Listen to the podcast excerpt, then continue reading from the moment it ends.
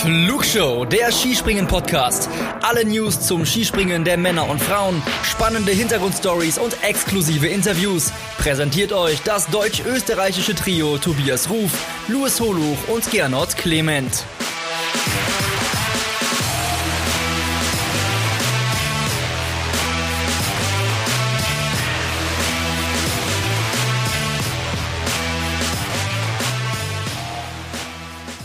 Drei ÖSV-Siegen lasse ich euch heute allein. Luis, fang mir bloß den Gernot ein. Der Clement heute nicht nur übers Skispringen flachst, er hat auch die deutschen Ski gewachst. Die Tournee sehe ich am Horizont schon. Kamil und Riojo bringen sich in Position. In Klingenthal die Kramer wieder ganz oben steht. Ich ziehe meinen Hut und jetzt redet, so viel's geht. Ja, das machen wir doch. Eine bessere Antwort als dieses Gedicht von Tobi kann es doch gar nicht geben. An diesem verrückten Skisprungwochenende, was wir in Klingenthal erlebt haben. Und äh, als wäre das noch nicht verrückt genug, hat sich der Tobi heute leider Gottes nicht äh, für die beiden Überbleibsel der Flugshow, sondern für eine Frau äh, entschieden. Es tut uns leid, aber äh, wir ziehen das Programm auch so durch und damit heiße ich, Luis Holuch, euch recht herzlich willkommen zu dieser Ausgabe der Flugshow und bin sehr froh, dass ich heute nicht Luis allein zu Hause bin, sondern das Comeback des Jahres. Kurz vor Weihnachten begibt es sich wieder zurück in die heimischen Gefilde. Ich freue mich sehr, dass er heute da ist. Herzlich willkommen, Gernot Clement. Grüße dich, Gernot. Hallo Luis, hallo an alle Hörerinnen und Hörer da draußen. Ja, und ich schieße gleich mal wieder den Ball zurück zu dir, lieber Luis, aber nicht nach Bielefeld, sondern nach Südtirol heute. Luis, was ist da los? Ja, das ist richtig. Äh, ich hatte eigentlich ja vorgehabt, äh, wie ich es in der Flugshow auch schon gesagt habe, nach Ramsau zu fahren zum Weltcup der Skispringerin, der ja nächstes Wochenende steigt. Äh, leider Gottes hat der Lockdown das in Österreich ähm, ja zu verhindern gewusst gewissermaßen. Ähm, da ich die Tage aber nicht ungenutzt lassen wollte, habe ich mich jetzt nach Südtirol begeben zu einer Skiwoche, werde aber natürlich trotzdem auf dem Laufenden bleiben, was das Skispringen angeht. Und ja, Gernot, da ich Luftlinie zehn Kilometer vom Geburtsort von Markus Lanz entfernt bin derzeit, muss ich dir natürlich die Frage stellen, was macht das mit dir, dass du jetzt wieder in der Flugshow bist? Gänsehaut. Also äh, ich muss natürlich erstmal eine Nacht drüber schlafen. Äh, es fühlt sich gut an. Äh, ich ich, ich merke so richtig, die Spannung ist da. Ich bin so richtig, ich freue mich drauf. Ich habe richtig Lust jetzt mit dem wandelnden Skisprung-Lexikon jetzt äh, dieses Wochenende zu besprechen. Es ist natürlich sehr schade, liebe Grüße an den Tobias, dass der nicht dabei sein kann, aber Luis, wie du es gerade schon angesprochen hast, er, der Tobias, hat sich an dem Wochenende tatsächlich für eine Frau entschieden und äh, gegen sein Lieblingsduo, äh, Luis und Gernot. Aber ich glaube, wir werden einfach das Beste draus machen.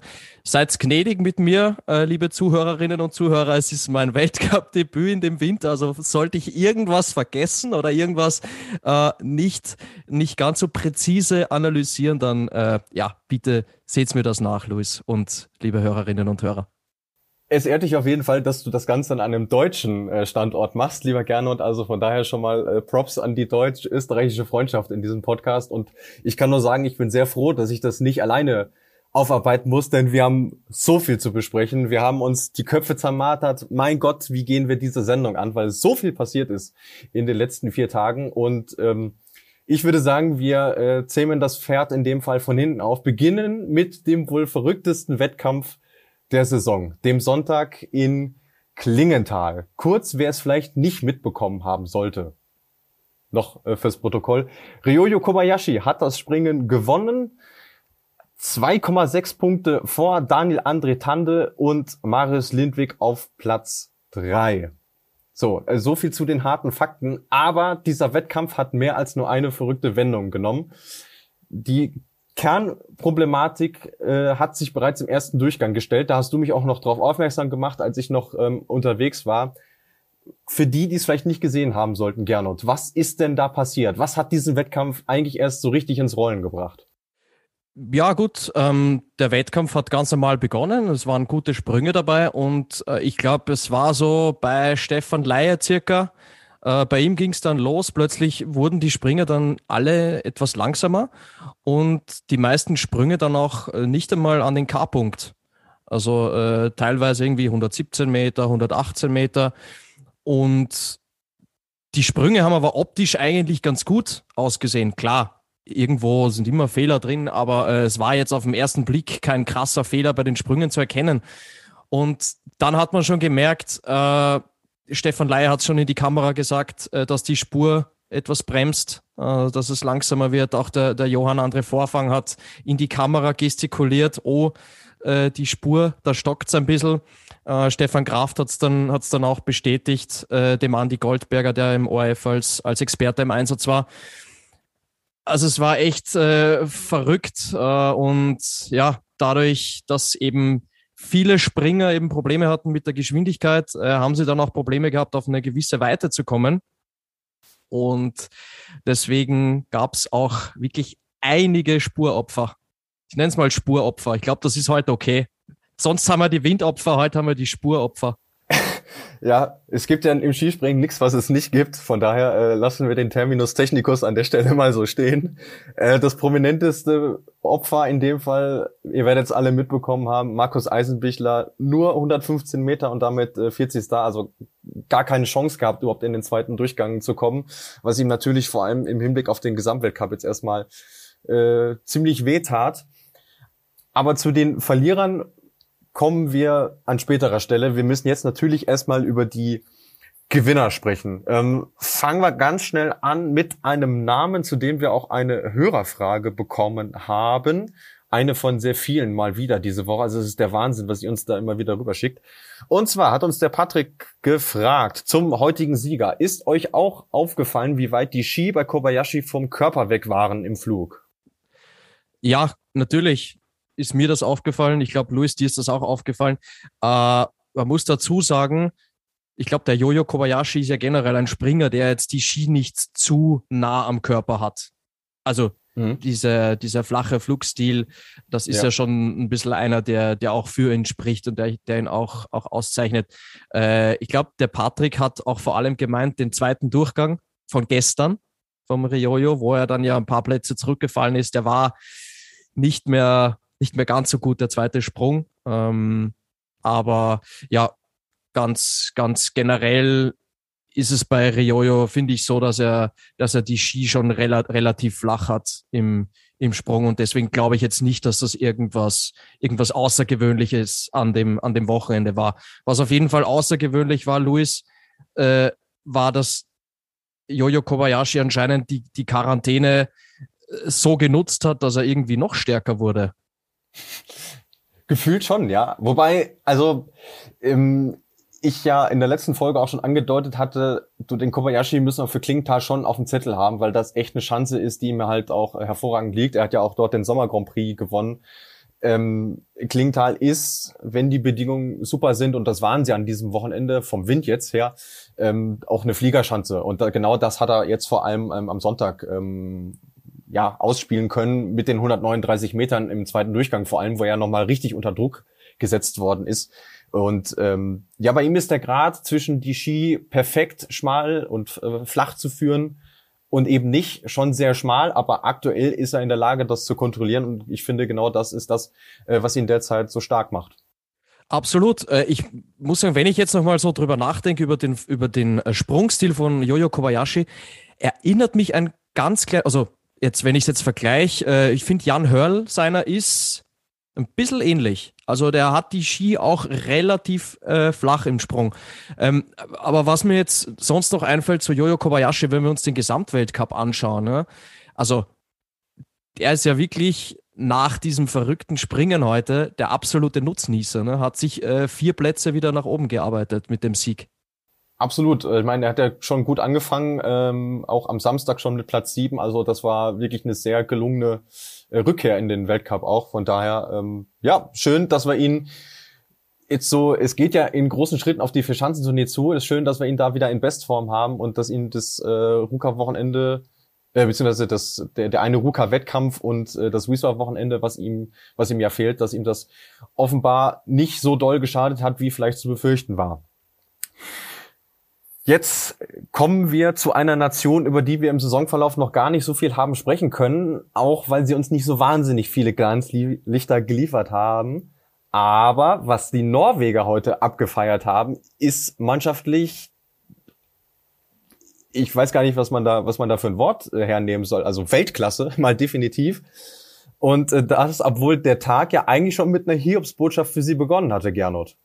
Ja, äh, ich habe mir vorher so gedacht, wie du das Ergebnis vorgelesen hast. Eigentlich hättest du sagen können, Kobayashi hat gewonnen, ja, und die Plätze zwei bis sechs gehen nach Norwegen. Sucht's euch aus. Ja, ist ein Wahnsinn, das Ergebnis. Also, wenn ich da jetzt drauf schaue, Daniel Andre Tande auf Platz 2, Lindwig 3, Johansson 4, Graneröd 5, äh, Vorfang auf der 6, äh, vor, Johann Andre Vorfang, also der zweite Durchgang. Du, du hast es mir auch geschrieben, schau ihn dir an, das ist ein echter Flieger.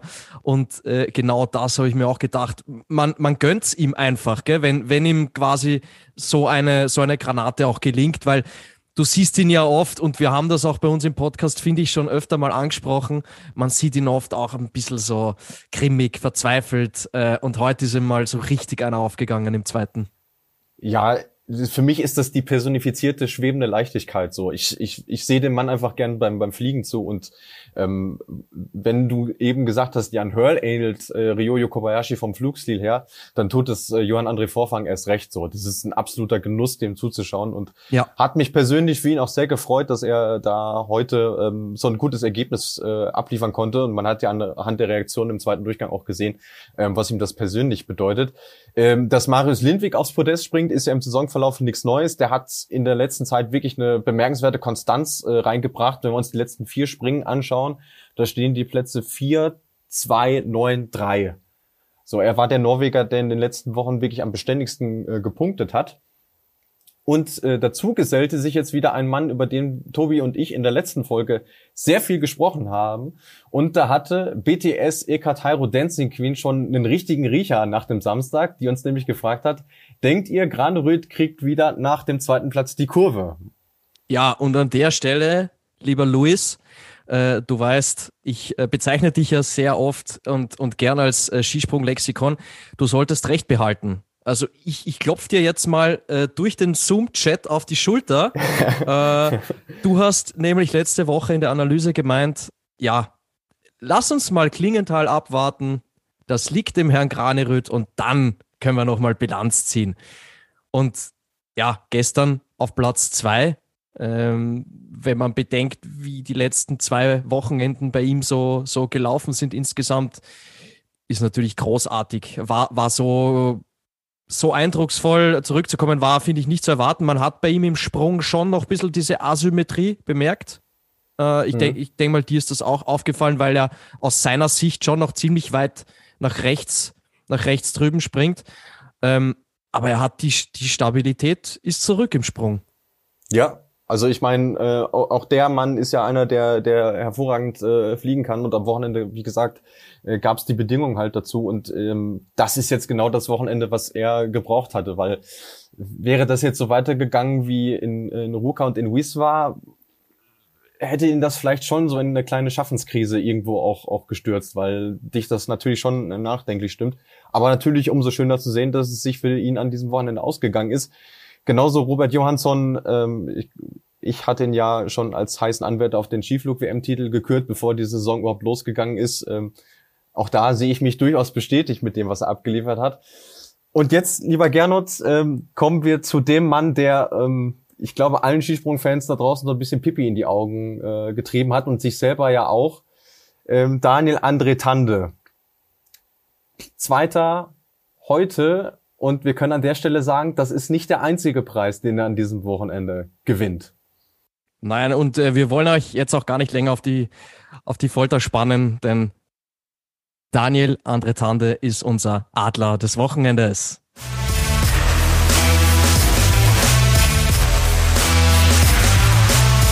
Flugshow präsentiert den Adler des Wochenendes. Diese Auszeichnung hat er sich redlich verdient, der Daniel Andretande.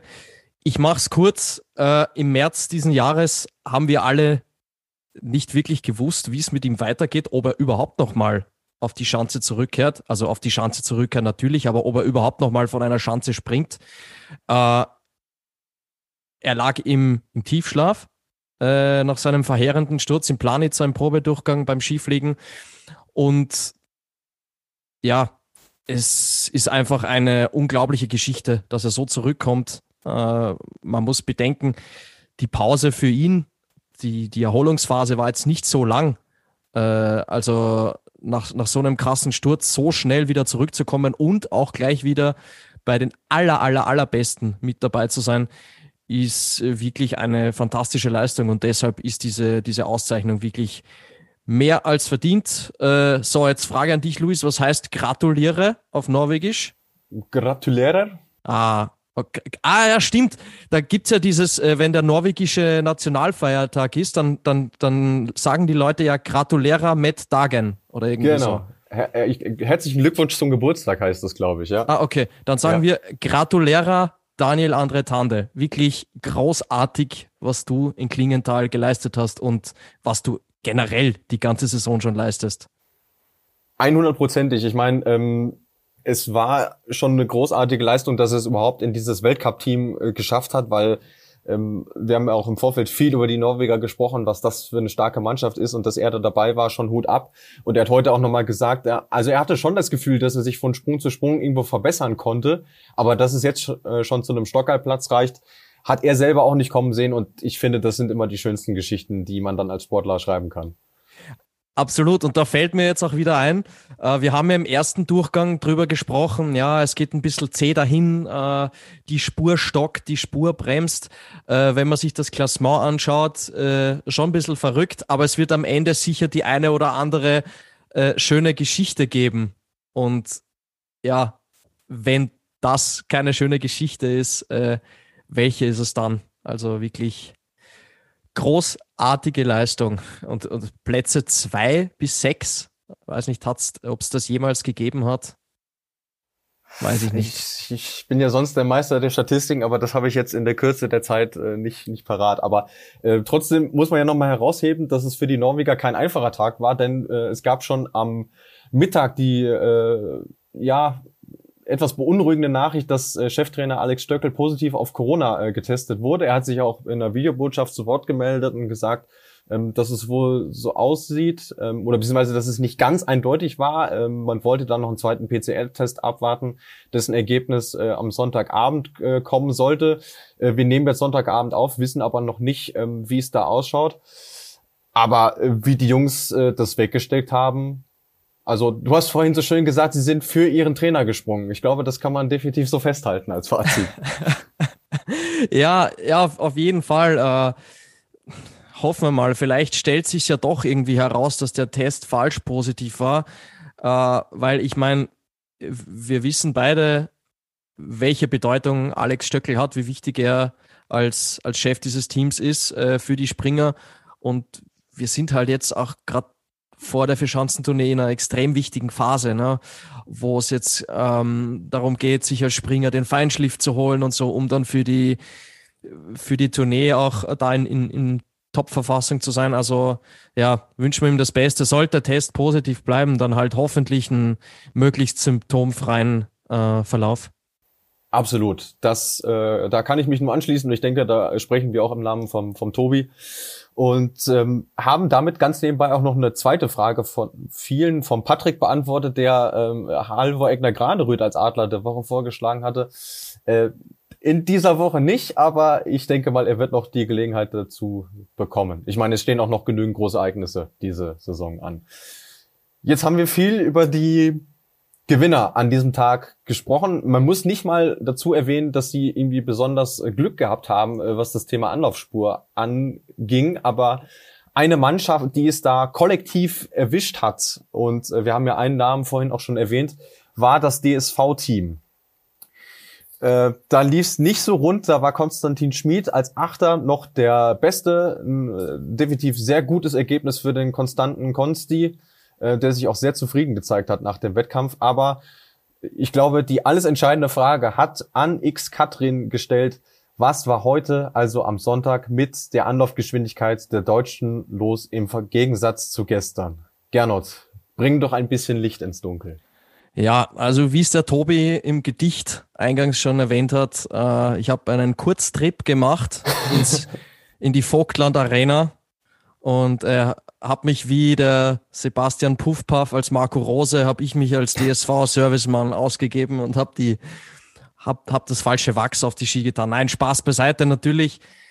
Oh, ja, ärgerlich, ähm, brutal ärgerlich. Äh, ich bin leider auch, was, was die Ski betrifft, Louis, jetzt nicht der Experte, um zu sagen, dass das ein, ein ich meine, es hat ja alle irgendwo betroffen, also mehrere mhm. Nationen. Ich glaube jetzt nicht, dass das mit der Geschwindigkeit nur, nur ein DSV-Problem war, sondern äh, ich glaube, wenn man mit 90 Stundenkilometer diese Anlaufspur hinunterfährt, ja, und dann immer wieder so, dieses immer so leicht bremst, also das, das bringt einen ja aus dem Tritt.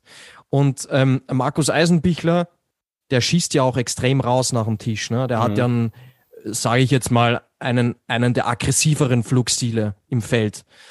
Und äh, da kommt es halt auf Nuancen an. Und es kann sein, dass diese ganz kleinen Details dann irgendwie äh, ja nicht funktionieren, weil du halt durch diese Spur, die einen dann vielleicht in diesen paar Sekunden, die man runterfährt, verunsichert, äh, und man das dann einfach beim Absprung merkt. Ich weiß nicht, wie, wie siehst du das, Luis?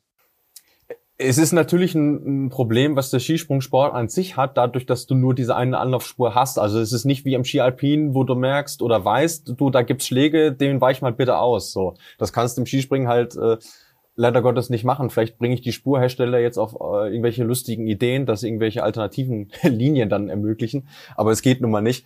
Ähm, was aber wirklich sehr auffällig war in den Stimmen der Deutschen, dass sie sich alle vor ähm, ihre Techniker gestellt haben, dass die gesagt haben, ja, die Jungs äh, schnallen uns sonst immer die schnellsten Bretter im äh, Skisprungzirkus äh, unter die Beine. Und ähm, dass mal so ein Tag dabei ist, wo es halt nicht läuft. Es gehört halt irgendwo dazu. Und deswegen waren wir beide uns ja auch irgendwo einig, also ganz ähm, aussagekräftig ähm, ist dieses Ergebnis äh, freilich nicht, auch wenn es heute erstmal ein bisschen wehtut. Aber das ist natürlich, ähm, ja, ich denke auch was, äh, was man schnell irgendwo, irgendwo abhaken kann auch. Also ähm, da wird sich jetzt keiner eine große Platte drum machen. Ja, und da will ich auch den Eiser kurz zitieren, weil der hat äh, nach dem ersten Durchgang einfach nur gesagt, Vierti, ciao. Und ich glaube, das, in seiner unnachahmlichen Art, ja. Ja, und das beschreibt den Tag auch einfach am besten. Abhaken, ja. Freiluftsport. Heute gab's äh, ordentliche Probleme, Widrigkeiten. Nächste Woche Engelberg, es geht Schlag auf Schlag und weiter geht's. Die Form, die Form stimmt ja trotzdem. Wir haben ja beide gesagt, das ist der Wettkampf von heute äh, ist nicht so repräsentativ wie noch gestern. Und wenn wir uns das Ergebnis äh, aus DSV-Sicht von gestern ansehen, dann sage ich, ja, da kann man äh, mannschaftlich wirklich nur den Hut ziehen. Fünf Adler in den Top 13. Also ja. Wahnsinn. Und ähm, das, hat, das hatten wir im Vorgespräch auch schon festgehalten, wie eng das dazugegangen ist. Also wenn man sich anschaut, wie, wie nah auch ein ähm, selbst ein Pius Paschke, der Elfter wurde äh, am Ende, dass der im Prinzip äh, acht Punkte Rückstand hat aufs Podest nicht mal. Also das ist wirklich schon schon irre und zeigt auch, ähm, dass der Wettkampf vom Samstag deutlich repräsentativer ist und einfach zeigt, wie nah dieses Feld einfach beisammen ist. Und ich finde, das macht es gerade in der Saison richtig, richtig spannend. Und ähm, genau das ist auch ein Grund, ähm, warum die Deutschen, glaube ich, trotzdem äh, gerade in technischer Hinsicht sehr zufrieden sein können mit dem Wochenende. Ähm, wir haben natürlich zur größten äh, Thematik am Samstag, nämlich dass Karl Geiger und Markus Eisenbichler punktgleich äh, Vierte wurden. Ähm, vier Punkte hinter Kamis doch, der Dritte wurde gleich ähm, zwei Fragen bekommen von Carla Epps und äh, der Lena, was wir dazu sagen, dass äh, Eisei und Karle punktgleich Vierte geworden sind oder wie sehr wir uns einen gemeinsamen dritten Platz gewünscht hätten.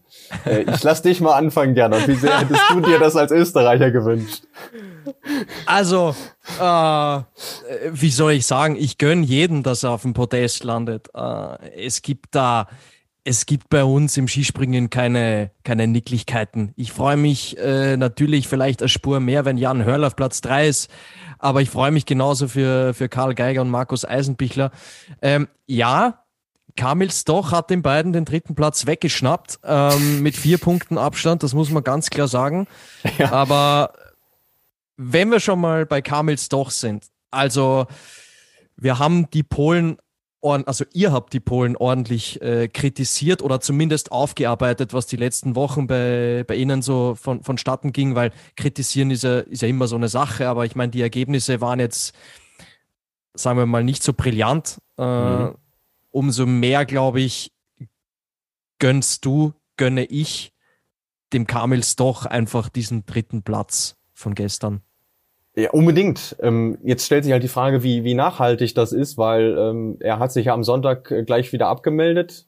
Ähm, es ist krankheitsbedingt ausgefallen. Auch äh, an ihn natürlich äh, gute Besserung. Hoffen, dass er nächste Woche in Engelberg wieder fit ist, auch wenn das nicht seine Lieblingschance ist.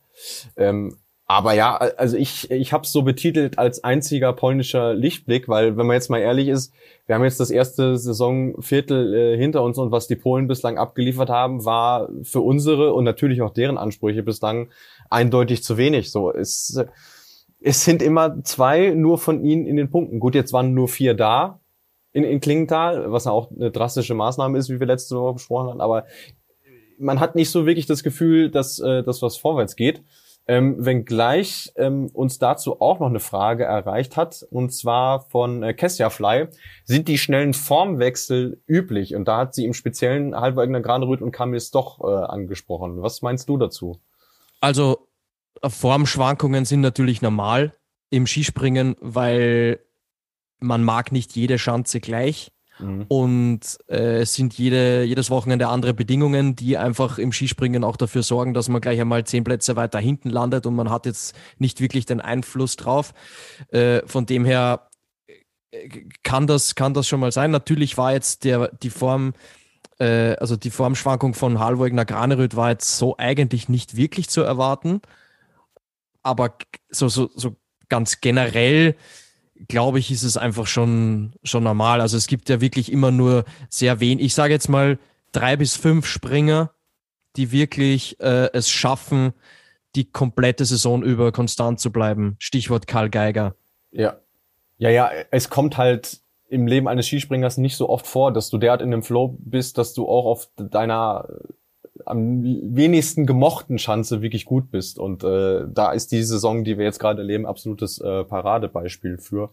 Von daher, ähm, ja, ich meine, so so Entwicklungen siehst du immer wieder, ja, also da, natürlich ähm, weniger krass als jetzt bei Graneröd, ja, dass er an dem einen Wochenende gewinnt und am nächsten Wochenende gar nicht die Quali schafft oder einen zweiten Durchgang kommt, aber in der Regel hast du ja schon äh, eine Wellenform in äh, unterschiedlicher Ausprägung. Aber dann sind wir jetzt eigentlich schon mittendrin am Samstag und haben noch gar nicht über den Sieger gesprochen, Gernot. Stefan Kraft hat das Springen gewonnen mit äh, fünf Punkten Vorsprung auf Halve Egner Granerüth und äh, 5,1 auf Kamis Doch und ist damit der sechste unterschiedliche Sieger im Saisonverlauf gewesen. Und ich hatte euch ja letzte Woche eine Fortführung einer Statistik versprochen und das äh, löse ich hiermit jetzt ein. Denn das ist erst das zweite Mal im äh, Skisprung-Weltcup, dass wir diese ähm, Situation haben, dass es sechs äh, Sieger in den ersten sechs Springen gab. Magst du mal einen Tipp abgeben, Gernot, in welcher Saison äh, das der Fall war? Das erste und einzige Mal. Ich glaube, es war in den 80er Jahren. Ja, sehr warm, und, sehr gut, gut getippt, ja. Äh, 86, 87? Ah, nah dran. 83, 84 war's. Boah! Ja, also Thomas Gottschalk würde sagen, Respekt, mein Lieber. Respekt ja. nach Niederösterreich, mein Lieber. Jawohl. Schöne Grüße, Tobi. Jawohl.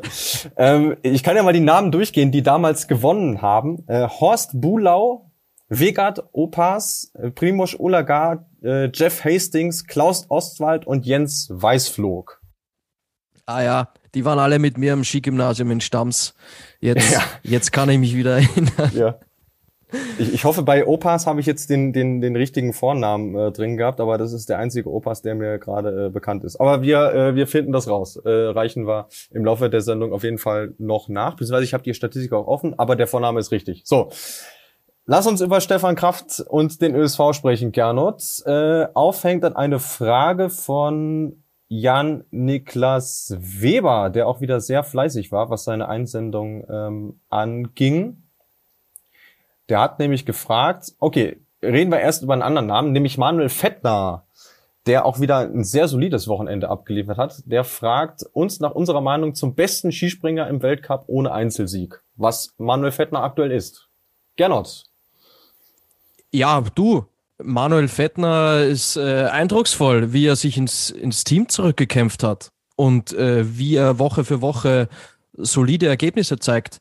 Er hat äh, vielleicht noch ein bisschen Probleme mit der Konstanz, das Ganze über, über zwei Durchgänge äh, runterzubringen. Ähm, wenn, wenn er das schafft, dann, oder wenn er das schon geschafft hätte, dann wäre er wohl auch schon auf dem Podest gelandet. Äh, aber das schließe ich nicht aus, die nächsten Wochen. Also ich muss wirklich sagen, wie der, der Manuel Fettner, der Routinier im, im ÖSV-Team, das, das gemacht hat über die letzten Monate, ist richtig gut. Und er ist, wie gesagt, er ist fixer Bestandteil im Team. Äh, wir wissen ja, Michi Heiberg ist jetzt wieder zurück auf der Schanze, hat die ersten Trainingssprünge absolviert, aber es kann natürlich sein, ähm, dass es sich bei Michi äh, vielleicht nicht ganz ausgeht für, für Peking. Und ähm, das könnte dann auch dazu führen, dass der Manuel Fettner dann auch im Team springen äh, dass er gesetzt ist, weil im Moment ist absolut auf ihn Verlass. Und ja, muss ich echt sagen, gro gro hab großen Respekt vor, vor seiner Leistung bislang in dieser Saison. Wir waren ja letztes Wochenende froh, dass sich diese äh, Prophezeiung, alles bleibt an Krafti hängen, äh, erledigt hatte mit dem ersten Weltcupsieg äh, äh, von Jan Hörl. Jetzt hast du natürlich auch die Möglichkeit, äh, äh darauf äh, zu antworten. Fandest du die These äh, seinerzeit richtig? Und äh, was ist denn von Stefan Krafts Leistung an diesem Wochenende zu halten? Ja, also äh, Tag eins äh, wunderbar. Tag zwei nicht repräsentativ, sage ich jetzt mal, mit der Ö österreichischen Brille. Ähm, er hat halt gestern, muss man auch dazu sagen, jetzt komme ich auch mal mit einer Statistik um die Ecke. Jetzt ist Statistik-Time in der Flugshow. Jawohl. 22. Weltcup-Sieg erster Weltcupsieg für Krafti in Klingenthal. Und die allerwichtigste Statistik, er ist jetzt auf Platz 12 der ewigen Bestenliste mit 22 Siegen. Und es fehlt ihm nur noch ein Sieg auf die Herren Peter Preutz, Simon Amann und Thomas Morgenstern. Also, äh, das nenne ich mal einen Ansporn, das in dem Winter nochmal hinzukriegen. Und ich glaube, das, das sollte auch machbar sein. Ja, also gestern war er der Stärkste, hat er verdient gewonnen. Ähm, wir haben vorher über Markus Eisenbichler gesprochen, der heute ein Spuropfer war. Ich würde sagen, auch Stefan Kraft war, war ein, Spur, ein Spuropfer. Es kann natürlich sein, äh, der Andi Goldberger hat im ORF gemeint, er wollte ein bisschen zu viel beim Absprung. Also vielleicht kam dann noch ein kleinerer technischer Fehler mit dazu. Aber mei, für den Stefan gilt, finde ich, genau das gleiche wie für Markus Eisenbichler. Die Form ist gut. Zweiten Tag abhaken, äh, die Emotionen, die Erinnerungen vom gestrigen Tag mitnehmen und äh, weiter geht's nach Engelberg und in Engelberg äh, fühlen sich die, die ÖSV-Adler ja relativ wohl. Mhm. Dann äh, lass uns doch noch kurz über den besten Österreicher des äh, gestrigen Tages sprechen, denn der Mann ist in äh, dieser Saison in der Flugshow noch gar nicht aufgetaucht und das ähm, obwohl er ja äh, sich selber in der letzten Saison eigentlich schon zum Siegspringer machen wollte. Philipp Aschenwald hat Rang 10 belegt. Äh, jetzt hast du mal Gelegenheit, über dessen äh, Saison und Leistungen zu sprechen. Für mich ist er immer noch irgendwo so ein, so ein kleines springendes Fragezeichen. Wie geht's dir? Ja, ähm, aber wenn man aus ÖSV-Sicht, finde ich, heute was Positives mitnehmen will, aus diesem verrückten Springen dann, dass Philipp Aschenwald als bester Österreicher auf Platz 10 gelandet ist. Und ja, er war, glaube ich, das letzte Mal in den Top 10 Garmisch-Partenkirchen in der letzten Saison. Also das ist wirklich jetzt auch schon ein Weilchen her. Mhm. Und die Formkurve zeigt nach oben. Ich glaube, bei ihm ist es so Schritt für Schritt. Ja, jetzt Platz 10, Selbstvertrauen, das gibt ihm Selbstvertrauen. Ähm, jetzt so weitermachen. Engelberg, äh, glaube ich, liegt ihm auch ganz gut. Und dann geht's ja eh schon nach Oberstdorf. Und in Oberstdorf äh, springt Philipp Aschenwald ja ähm, generell ganz gut. Oder war es die, die letzten zwei Jahre, was ich so in Erinnerung habe, ganz gut äh, mit Top, mit Top 10 Plätzen. Ähm, es ist vielleicht Vielleicht hat er selber ein bisschen zu viel von sich erwartet, auch im letzten Winter. Aber oft ist es ja auch so, dass man, ja, es ist jetzt vielleicht ein bisschen eine Floskel, aber dass man mal zwei Schritte zurückgeht, äh, dass man dann wieder nach, nach vorne geht. Äh, also bislang die Saison war natürlich jetzt nicht, nicht das, was er sich, was er sich vorstellt, äh, was auch äh, die Erwartungen an sich selbst sind. Aber der zehnte Platz von heute ist, äh, finde ich, ein Schritt in die richtige Richtung. Und ähm, ja, wir können ja mal das Engelberg-Wochenende abwarten und dann, äh, wie, wie wir es bei Halvwegner Granerit gemacht haben, ähm, und, und einfach nach, nach Engelberg vor der Tournee dann einfach nochmal noch mal Bilanz ziehen, ja. Ja, das machen wir auf jeden Fall. Ähm, wenn du sonst nichts mehr zu den Österreichern hast, können wir noch auf ein paar Fragen unserer Hörerinnen und Hörer zum Wochenende eingehen. Na, soweit äh, haben wir alles besprochen. Vielleicht, äh, vielleicht noch ein Satz zu Jan Hörl.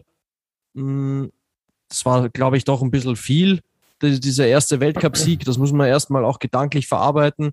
Äh, jetzt war es Platz 10 gestern, Platz 15 heute. Er ist nicht so gut zurechtgekommen auf, auf der Schanze in, in Klingenthal, aber trotzdem Platz 10, Platz 15, eine Woche nach dem ersten Weltcupsieg. Also ich glaube, da kann man trotzdem einigermaßen zufrieden sein. Und auch ihm taugt Engelberg. Also dann können wir uns ja nächstes Wochenende einiges von ÖSV erwarten, lieber Gernot. äh, die Jungs müssen sich an deinen Vorhersagen messen lassen, ironischerweise. Ja, der, der Goldi hat auch gesagt, Engel, Engelberg, Engelberg ist ja, die, die Schanze liegt uns. Deswegen, ich, ich vertraue dem an die Goldberger. Gut, das machen, das machen wir in der Flugshow ja eh immer. Von daher äh, sind wir gespannt, ob äh, unser, unser Flugshow-Spätzle da recht behalten wird. So, wir haben noch drei Fragen, wenn ich es richtig gezählt habe. Und zwar einmal von Markus Eisenbichler-Best von der lieben Lea. Wie wäre die Siegerehrung abgelaufen, wenn Karl und Eise zum Beispiel beide auf drei gewesen wären? Ja gut, dann wären sie beide halt aufs, äh, auf die entsprechende Treppchenstufe gekommen und hätten beide das gleiche Preisgeld ausgeschüttet bekommen. Und der Platz hinter den beiden sozusagen wäre dann einfach frei geblieben. Also es hätte jetzt nichts großartig ähm, am Prozedere geändert.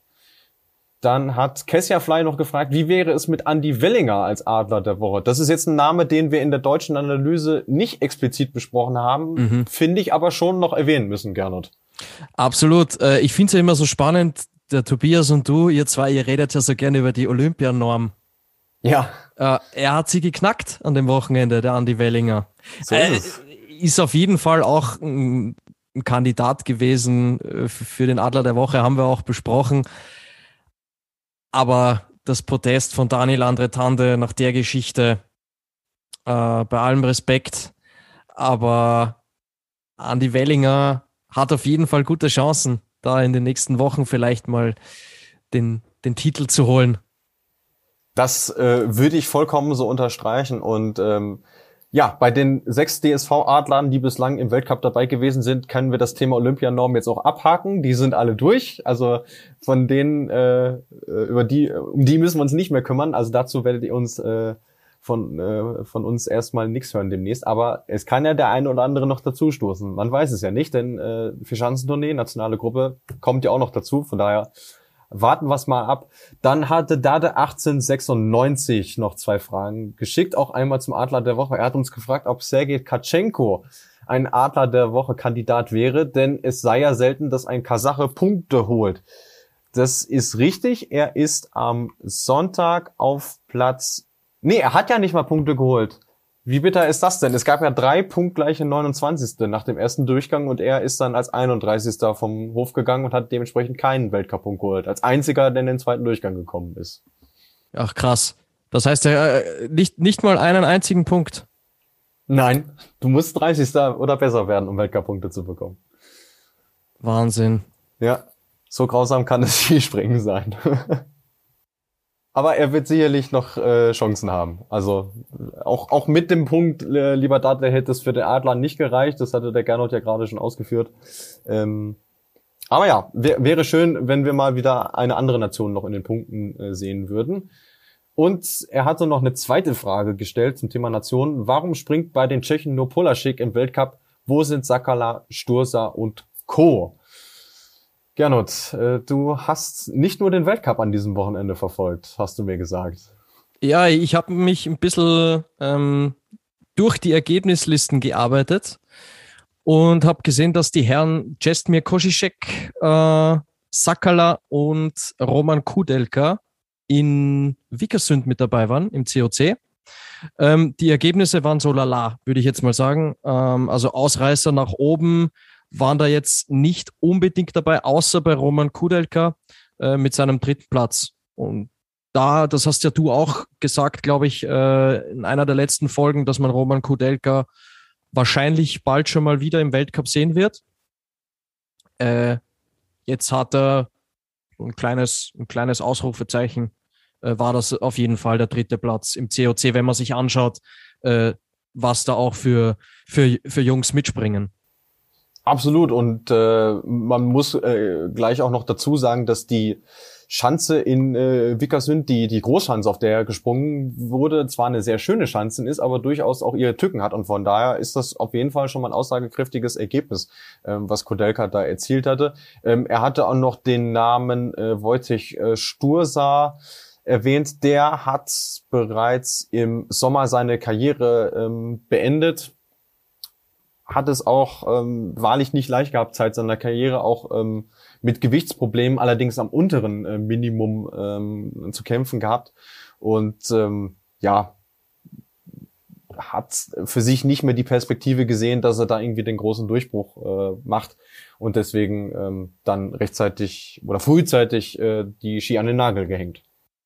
Ja, und wir haben ja auch schon öfter mal drüber gesprochen, über das tschechische Skispringen. Das ist ja leider Gottes nicht mehr in der Verfassung, äh, in der es mal war. Ne? Ich glaube, Harachow äh, war ja lange Zeit so die, die Haupt, das Haupttrainingszentrum und äh, weiß nicht, auf wie vielen Schanzen man da überhaupt noch trainieren kann. Jetzt aktuell sieht es wieder ein bisschen besser aus. Also sie haben ja zumindest die, die Kinderschanzen, die auch mit Matten belegt sind. Das sind, glaube ich, drei oder vier Stück, wenn mich nicht alles täuscht. Also der, der ganz junge Nachwuchs kann dort schon trainieren. Okay. Für den Winter haben sie jetzt auch die drei mittleren Schanzen wieder hergerichtet mit Ach und Krach. Aber das ist auch jedes Mal wirklich ein, Balanceakt, was das Finanzielle angeht. Jetzt für den Winter sieht's mal nicht schlecht aus, ähm, dass sie da irgendwie durchkommen werden. Es liegt auch genug Schnee da, also das ist erstmal nicht das Problem. Aber es stellt sich dann jedes Mal aufs Neue im Frühjahr die Frage, ähm, wie geht's dann weiter? So und ähm, wenn du natürlich auch keine Weltcup-Veranstaltung im eigenen Lande hast, wird's auch schwierig, da einen Nachwuchs weiter heranzuziehen. Von daher ist das leider ein kleiner Teufelskreis, in dem die sind. Mhm. Ja, vor allem, äh, ja, wenn man bedenkt, oder wenn man zurückblickt auf die Folge von euch, wo ihr über das schwedische Skispringen gesprochen habt, ne? Also das, das ist halt, du kannst nicht, du kannst nicht äh, glauben, dass in einem Jahr die Entwicklung so nach oben geht, dass man plötzlich Topspringer im Weltcup mit dabei hat. Ne? Das, das, da muss man sich herantasten. Das dauert schon mal 10, 15 Jahre, bis man dann auch wirklich einen, einen Erfolg sieht. Und selbst die Polen haben ja Befürchtungen, dass jetzt nach der Generation äh, äh Stoch äh, Żyła Kubacki so ein kleines äh, Loch entsteht, einfach weil die in den letzten Jahren in ihrem eigenen Lande auch kaum vernünftige Chancen hatten, um den Nachwuchs heranzubringen. Also entweder waren die gar nicht mehr in Betrieb oder das Profil war total veraltet. Da haben sie jetzt in den letzten Jahren so ein bisschen ähm, nachgerüstet. Ähm, aber man kann ja am Beispiel von Russland sehen, äh, wie lange sowas dauert. Die haben vor ungefähr 15 Jahren damit angefangen, die Chancen aus dem Boden zu stampfen und ernten eigentlich jetzt erst die Früchte dieser Arbeit. Von daher ist es leider Gottes ein längerer Prozess und nichts, was sich von heute auf morgen ändern lässt. Gut, dann würde ich sagen, haben wir die Herren für dieses Wochenende abgearbeitet. Es gab viel zu besprechen, wie ihr jetzt schon äh, an der Länge dieser Ausführungen gesehen haben werdet. Und ähm, wir können nur sagen, wir sind jetzt gerade erstmal bei Halbzeit, denn äh, wir haben noch die Damen vor uns. Also bleibt dran. Die Themen werden uns so schnell nicht ausgehen. Bis gleich.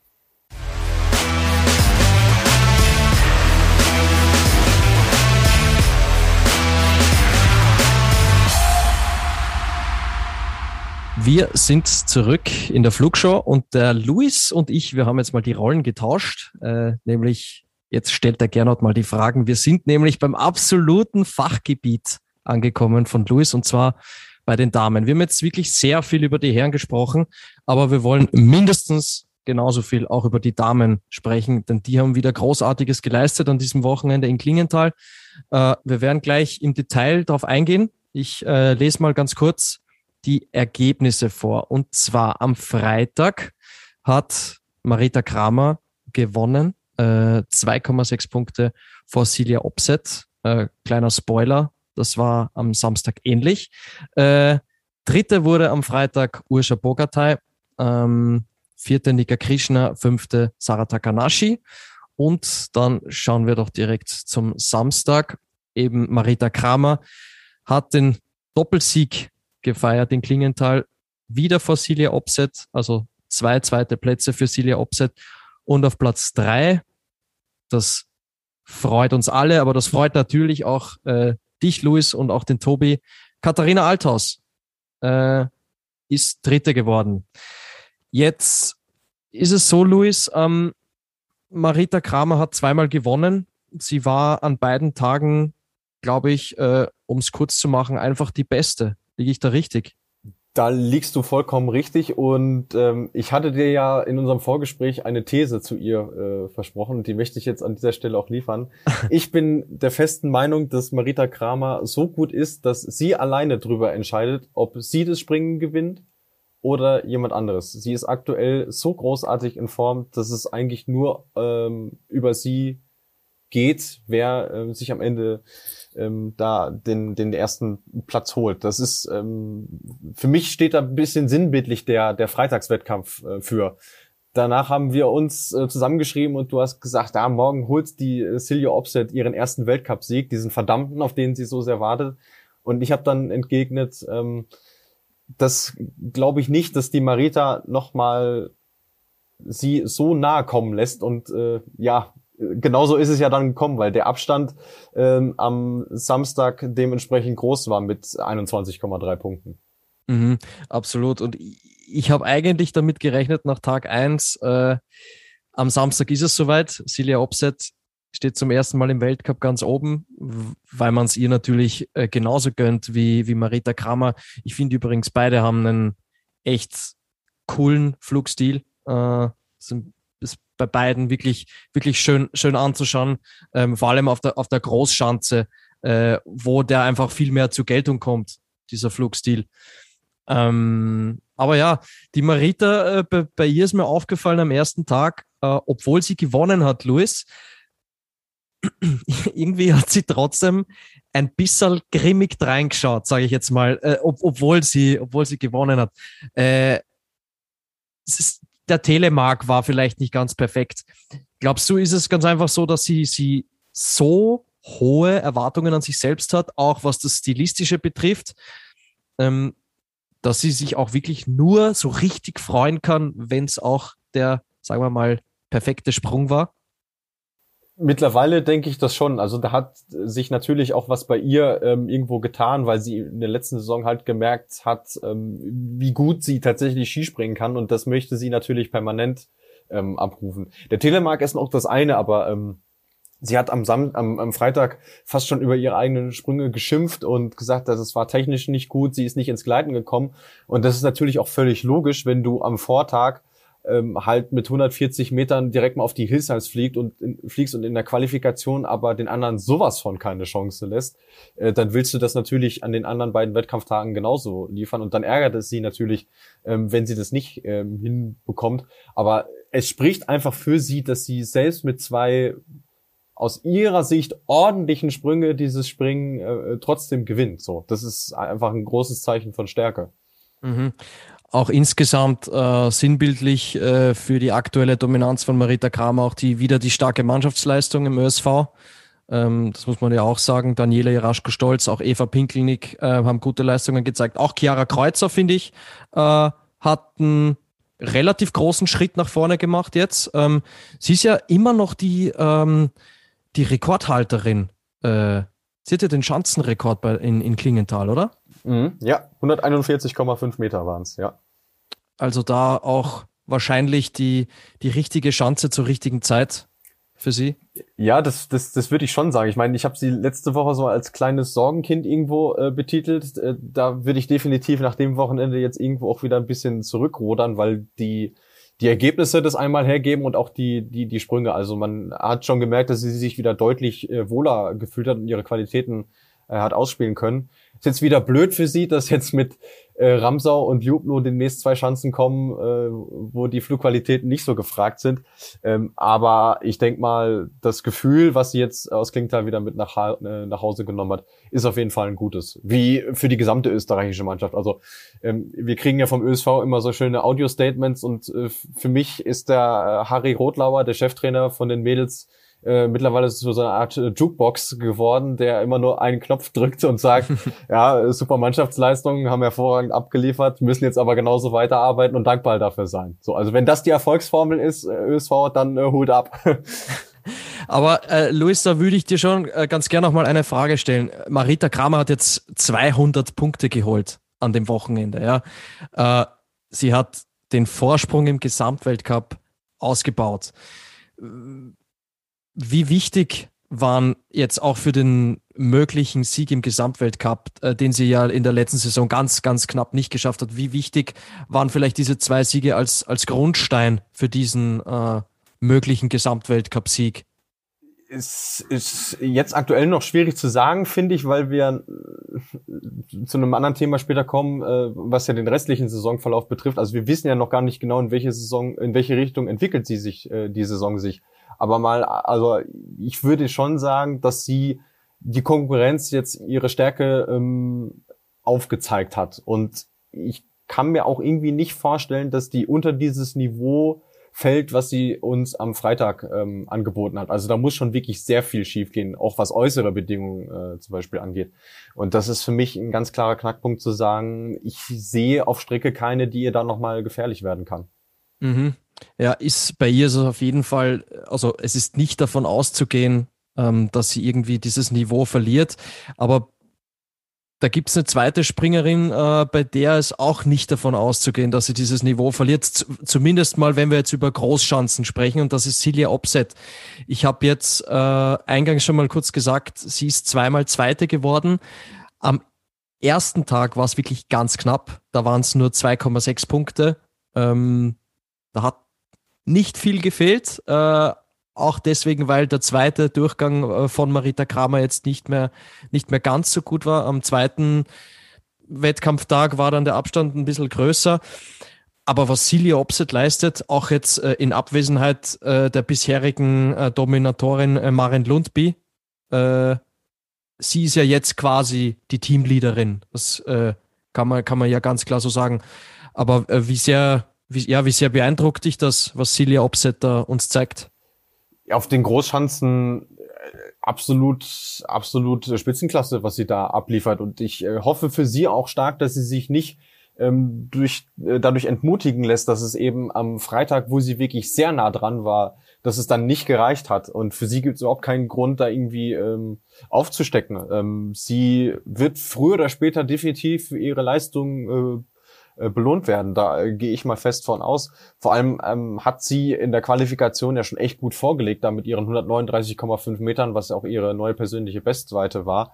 Äh, die ist auf einem sehr guten Weg, hat äh, das, was sie letzte Saison an Erfahrung hat sammeln können, wo Maren Lündby sich ja auch schon schwer getan hat, ähm, super für sich verarbeiten können, hat auch nochmal an ihrer Landung gearbeitet ähm, was am äh, Freitag so ein bisschen Ärgernis war, weil die Norweger schon das Gefühl hatten, dass Marita Kramer da auch irgendwo ein bisschen zu gut äh, weggekommen ist. Trotzdem bin ich der Meinung, ähm, dass der Sieg an dem Tag so in Ordnung geht und ähm, man Kramer nicht genug hätte abziehen können, dass es für Offset ähm, gereicht hat. Aber sie ist absolut äh, in einer äh, richtig guten Form. Jetzt vierte im Gesamtweltcup, nachdem der Saisonstart auch ein bisschen schleppen verlief die ist auf einem super Weg, auf jeden Fall. Ja, ich habe sie auf Platz drei getippt im Gesamtweltcup. Also du gut im Rennen, ja. Schauen wir mal, ähm, was sie uns weiterhin zeigt. Vielleicht, wenn wir schon äh, bei Silja Opset sind, sprechen wir über eine ihrer Teamkolleginnen, über äh, Thea Minyan Björset. Da gab es eine ziemlich heftige Schrecksekunde. Äh, Luis, äh, was ist, was ist da passiert? Es ist ja Gott sei Dank alles ähm, glimpflich ausgegangen. Ja, und das äh, konnte man äh, nicht prognostizieren, als man die Bilder da gesehen hatte. Das sah, sah schon sehr übel aus. Also es hatte sich am Freitag, hatte ich so das Gefühl, bei einigen Springerinnen so ein bisschen der Schlendrian äh, eingeschlichen. Warum? Da kommen wir gleich noch zu. Das ist nochmal ein Thema für sich. Ähm, aber ich hatte schon bei einigen Springerinnen vorher so das Gefühl, dass sie nicht mit allerletzter Konzentration gelandet und auch ausgefahren sind. Und bei ihr ähm, war das dann genau das Thema, was ihr zum Verhängnis wurde. Also sie hat den Sprung eigentlich gelandet, soweit alles normal. Und dann ähm, hat sie die Kontrolle über den rechten Ski irgendwie verloren. Da hat es dann Verschneide gegeben und es hat sie durch die Luft äh, katapultiert. Es ist ein sehr unangenehmer Aufschlag gewesen sein mit über 100 kmh. Also da hat sie auch einen kurzen Moment gebraucht, bis sie sich wieder aufgerappelt hat. Aber zum Glück ist ihr soweit nichts passiert. Und du weißt genau, wenn ich jetzt sag, der Sturz hat mich an einen anderen Sturz erinnert, an, an wen mich der erinnert hat, oder? Wenn ich dich jetzt frag. Bei der Landung meinst du jetzt? Ja, ich musste, ich musste an, an Irene Maria Quandal denken, an den, Ach, tatsächlich? An den Sturz. Okay. Ja, im, im ersten Moment einfach, weil äh, Ja. norwegische Springerin Sturz und äh, hatte ich sofort wieder diese, diese Bilder im Kopf von der, Okay, ja, von, von der ja. letzten Saison. Aber mei, glücklicherweise äh, ist, sie, ist sie dann gleich wieder, wieder aufgestanden und, und konnte, glaube ich, sogar ohne fremde Hilfe den Auslauf dann auch, dann auch verlassen. So ist es, ja. Sie ist am Sonntag dann auch wieder gesprungen. Ähm, die Ergebnisse, ja, fügen sich bei ihr in den Songverlauf so ein bisschen ein. Also am Freitag Platz 23, am äh, Samstag Platz 19. Ist gerade so das Regal, in, die, äh, in das sie greift. Ja, und äh, dass sie aber am Tag nach dem Sturz trotzdem immer noch im gleichen Regal ist oder trotzdem immer noch ins gleiche Regal greifen kann, ist ja das schon mal wirklich, wirklich eine Meisterleistung. Äh, Stichwort Meisterleistung. Katharina Althaus, Luis, äh, wir kommen jetzt zum DSV. Es war, sagen wir mal so, an dem Wochenende nicht alles Gold, was glänzt aus deutscher Sicht. Aber äh, ich würde ganz gern mal mit dem anfangen, was alles überstrahlt. Und das ist, finde ich, schon äh, die Form von, von Katharina Althaus, die sie jetzt in Klingenthal fortgesetzt hat. Äh, sie war am, am zweiten Tag dann, dann auf Platz drei wieder am Podest. Äh, ja, was sagst du, was sagst du zu ihrer Leistung? Das war ja wirklich, äh, vor allem dann auch am zweiten Tag wirklich ähm, sehr konstant und sehr gut. Sie liefert genau das ab, was sie von sich selber auch ähm, erwartet, äh, das, was sie, was sie springen kann. Und ja, also ich hatte es schon mal gesagt, irgendwo entscheiden die anderen auch so ein bisschen mit, wo, äh, wofür es dann reicht. Dass es am ersten Tag ähm, Platz äh, sieben wurde, ähm, spricht irgendwo auch für sie, weil sie aus dem niedrigen Anlauf äh, dank ihrer Sprungkraft noch sehr viel machen konnte. Also da gab es andere Springerinnen, die da deutlich weiter äh, hinten abgeschnitten haben. Ähm, und am, am Samstag hat sie es geschafft, ihre Sprünge halt noch mal ein Level höher anzusetzen. Und dann, dann ist es Platz drei. Es ist gut, dass es diese Springerin aktuell im deutschen Team gibt, ähm, dass sie in der Form ist, ähm, um das Podest äh, mitzukämpfen, weil ansonsten, äh, ja, sah es jetzt in Klingenthal nicht so gut aus. Jetzt könnte man sagen, okay, deutsche Heimweltcups war eh noch nie so das, äh, das Gelbe vom Ei. Also es hat zum Beispiel noch gar keinen deutschen Heimsieg überhaupt nur gegeben, äh, bislang in der Weltcup-Geschichte bei den Damen. Aber ansonsten ist das Fazit schon relativ ernüchterndes, was man für den Rest des deutschen Teams leider Gottes ausstellen äh, muss. Ja, und jetzt, äh, Luis, würde ich aber sagen, sprechen wir den Elefanten im Raum auch mal an. Äh, du hast es auch bei, bei Katharina Althaus schon kurz erwähnt, schwierige Bedingungen.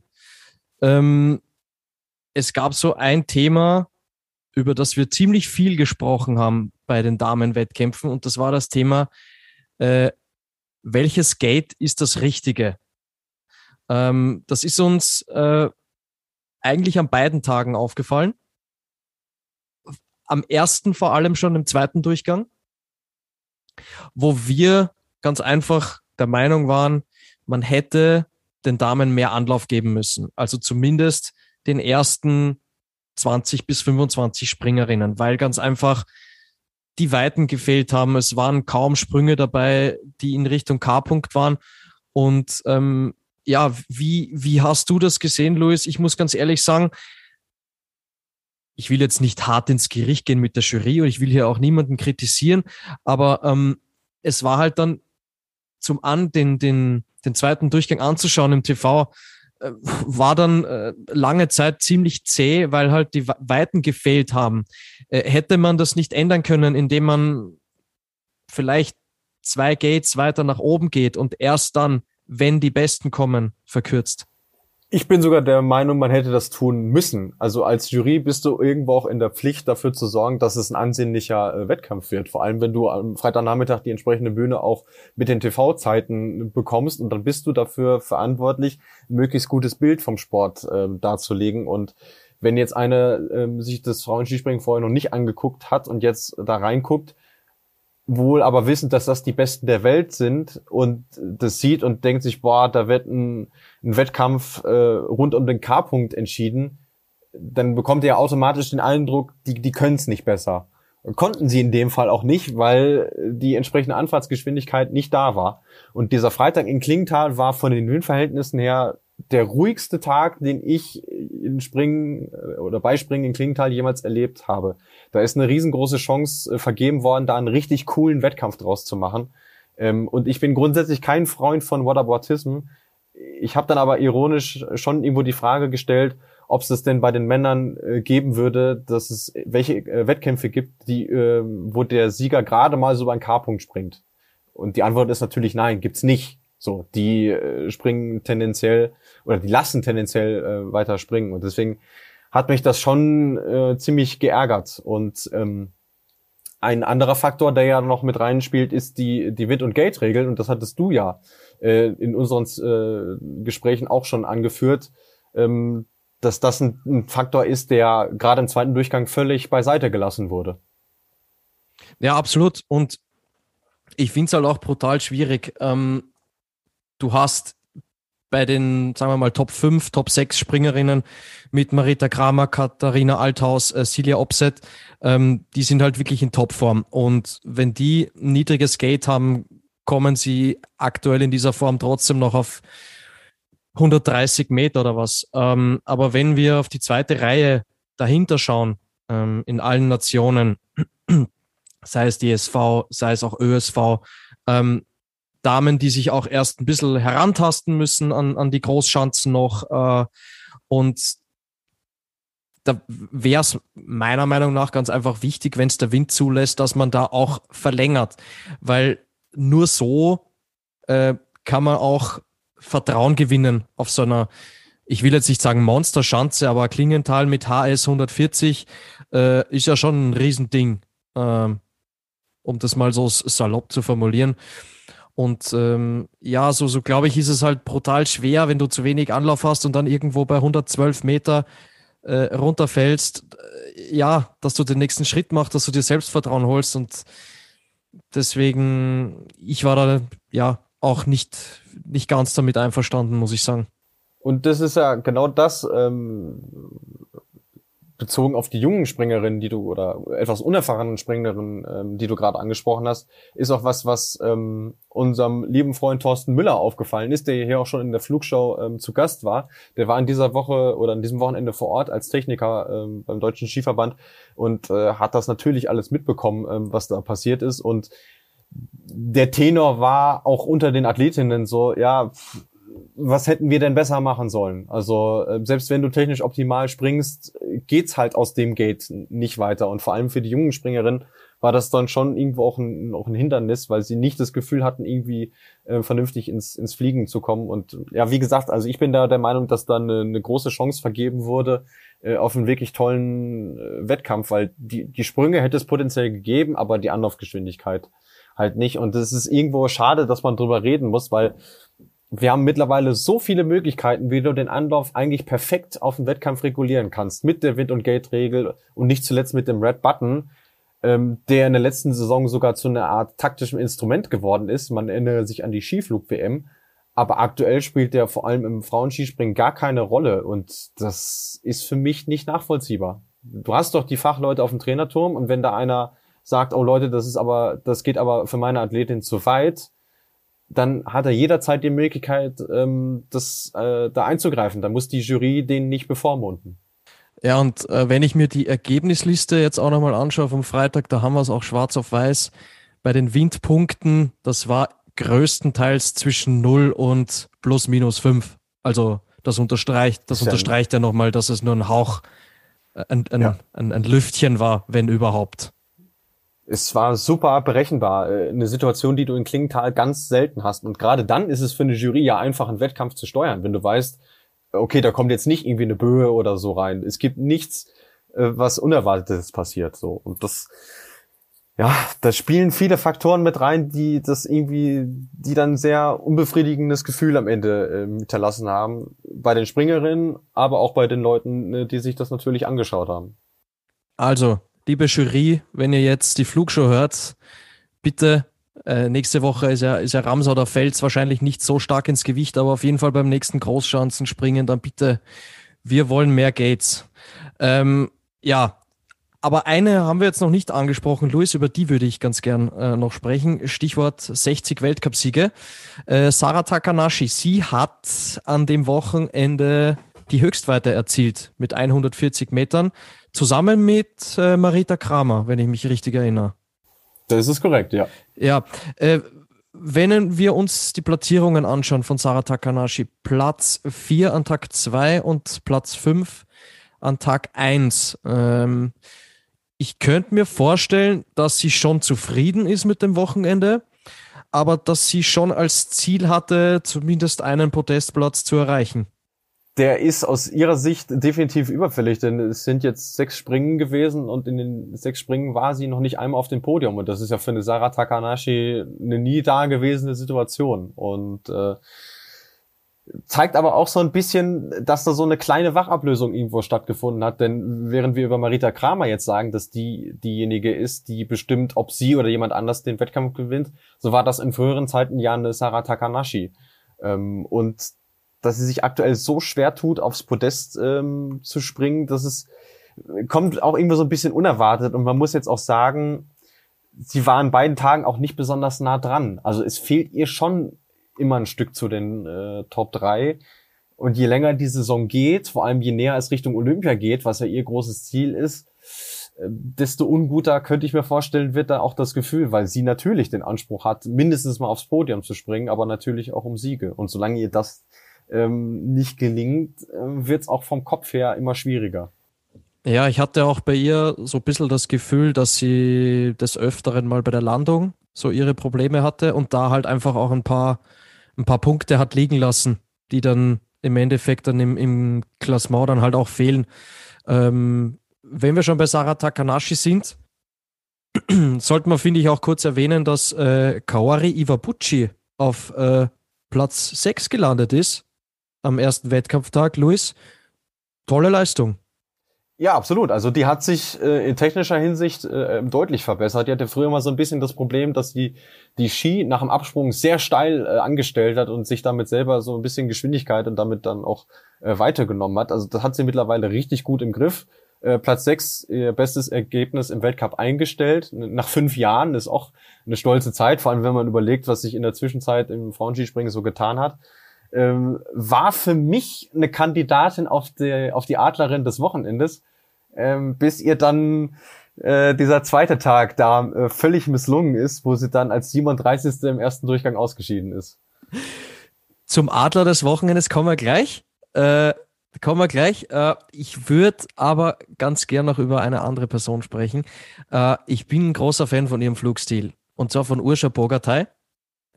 Sie war vor dem Wochenende, war sie schon auf Platz drei im Gesamtweltcup und sie ist es nach dem Wochenende immer noch. Das heißt, äh, sie hat ihr tolles Level, äh, ihr Top-Level, auf dem sie äh, momentan springt, äh, beibehalten können.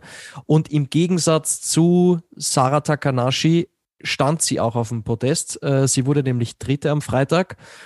Äh, Luis, sie ist im Moment ja, kann man das so sagen, die Nummer eins bei den Sloweninnen? Das würde ich so unterstreichen, ähm, allein aufgrund ihrer, ihrer Konstanz und eben aufgrund der Podestplätze, äh, die sie schon geholt hat. Das war jetzt am äh, Freitag schon ihr Dritter im Saisonverlauf und auch bei der haben wir ja noch die leise Hoffnung, dass sie es vielleicht sogar schafft, noch ihren ersten Weltcupsieg zu holen in dieser Saison und das aus gutem Grund. Ähm, sie liefert momentan einfach äh, beständig ab, zeigt auch keine Nerven, im Gegensatz vielleicht zu einer Ema Klinitz, die mir jetzt am Wochenende nicht so gut gefallen hat.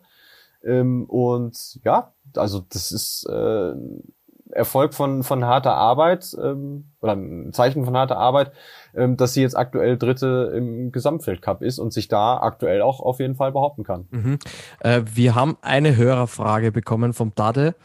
Äh, Dade 1896 äh, zu den Sloweninnen und äh, die würde ich dir ganz gerne an dieser Stelle äh, jetzt auch gerne präsentieren. Und zwar der Dade hat uns gefragt, dass bei Eurosport wurde erwähnt, dass Janea Bretzel äh, nicht so gut kann mit Supancic.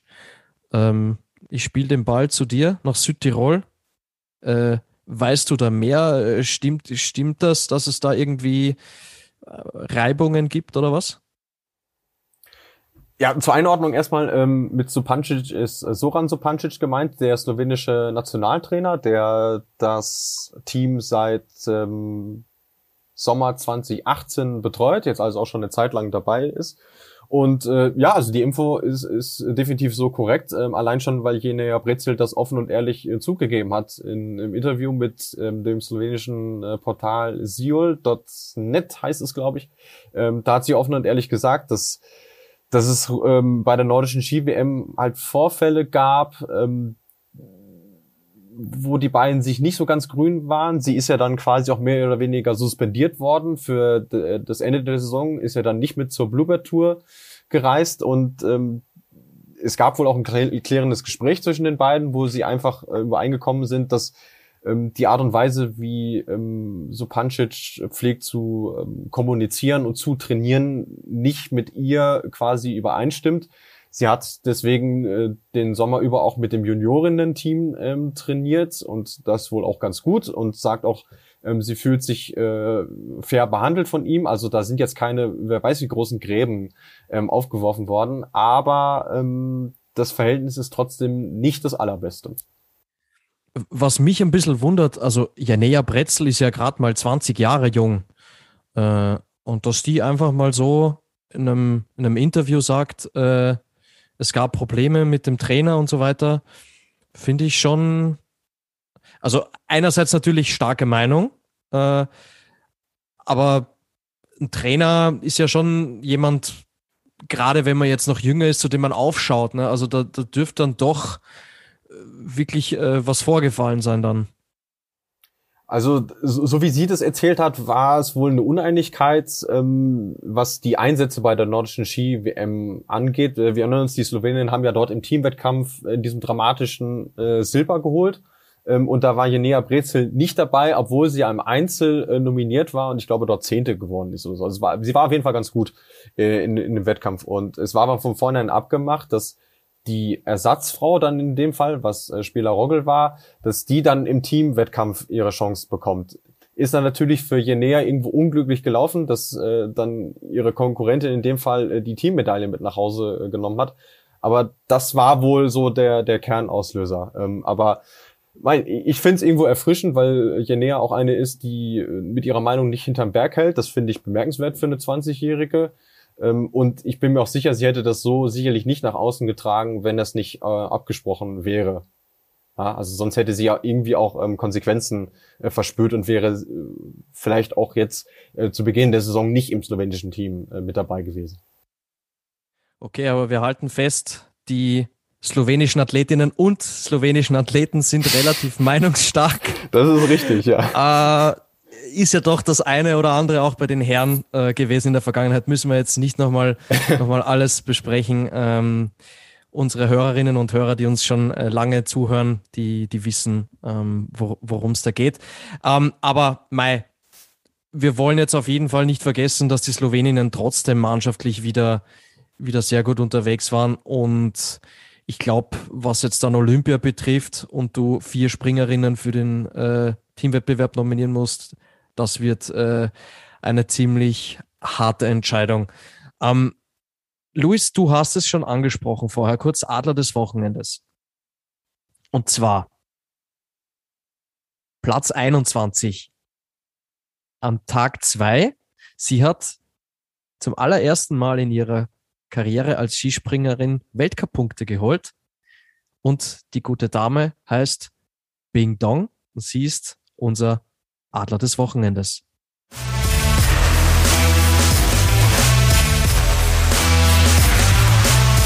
Flugshow präsentiert den Adler des Wochenendes. So schaut's aus und ich, äh, China ist derzeit eines der spannendsten Projekte, was es im Skispringen so gibt. Aber die junge Dame ist schon ähm, vor dem, vor der Vorbereitung hin auf die Olympischen Spiele in Peking im nächsten Jahr als Skispringerin und auch als nordische Kombiniererin aktiv gewesen. Allerdings nie so wirklich äh, mit dem durchschlagenden Erfolg. Ähm, du hast es eben schon gesagt, es waren ihre ersten äh, Weltcup-Punkte.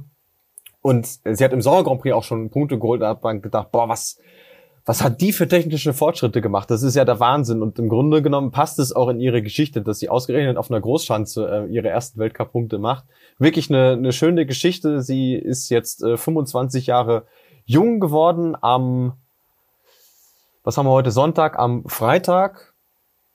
Und ja, also das ist schön, dass, äh, dass wir da mit ihr eine Chinesin haben, die aktuell sehr konkurrenzfähig ist. Und ich bin auch gespannt, ob sie da jetzt in, in Zukunft noch was drauflegen kann. Äh, Mika Kojankowski, der ja nachher nochmal ein Teil von unserer Sendung sein wird, hat da sicherlich einen großen Anteil zu äh, geleistet. Und von daher kann man ihr dazu nur gratulieren. Tolle Leistung, wirklich. Ja, schließe ich mich an, kann man nur gratulieren und ist ja auch super, dass das gerade jetzt passiert, kurz vor den Olympischen Spielen ähm, echt äh, eine, eine tolle Leistung. Uns hat äh, sonst noch eine, eine Hörerfrage erreicht ähm, von der Anna-Katharina Luis. Sie hat gefragt, warum wurde das Springen der Frauen äh, nicht in der ARD übertragen? Ähm, total schade. Finde ich auch total schade. Ich muss ganz ehrlich sagen, ich habe mir die Damen so wie immer im, äh, bei ORF im Livestream angeschaut.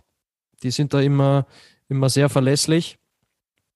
Ähm, ja, warum, weißt du, weißt du da mehr, warum das nicht in der ARD lief? Weil die, die Herren waren ja auch in Klingenthal. Ja.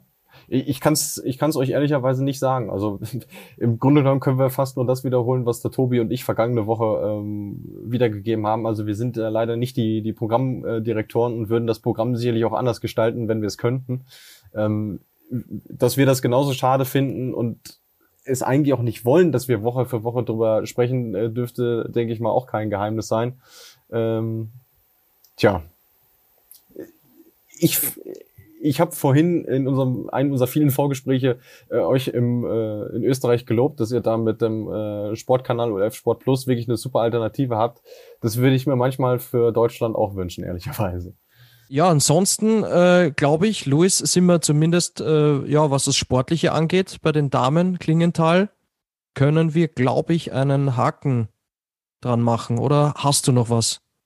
Ich denke, die großen Themenschwerpunkte haben wir an diesem Wochenende abgearbeitet. Es ist auch nicht immer einfach gewesen, da den Überblick äh, zu behalten. Wenn euch was gefehlt haben sollte, sagt uns gerne Bescheid, dann greifen wir es nächste Woche nochmal auf. Ähm, aber jetzt auch in Anbetracht der etwas fortgeschrittenen Zeit, äh, würde ich sagen, machen wir da den Deckel drauf. Machen wir den Deckel drauf äh, und wir kommen jetzt kurz zu einem Thema, zu einem News-Update. Äh, die Vier-Schanzentournee steht ja vor der Tür. Und äh, wir hatten schlechte Nachrichten vor kurzem, weil wir wissen jetzt, dass in Oberstdorf und in Garmisch-Partenkirchen keine Fans mit dabei sein werden, äh, was wirklich sehr, sehr schade ist. Ich erinnere mich zurück, ich war in der, in der Saisonvorschau, war ich so euphorisch, dass, dass endlich wieder Fans mit dabei sind und äh, ja. ja. jetzt, Touché. jetzt, jetzt das. Ähm, bei den österreichischen Stationen wissen wir es noch nicht, wie es da weitergeht. Äh, die aktuellen Regelungen der Regierung besagen, dass wohl Outdoor-Veranstaltungen zugelassen sind mit 4000 Besuchern, allerdings mit zugewiesenen Sitzplätzen. Das stelle ich mir am Berg Isel und im Bischofshofen zumindest schwierig vor.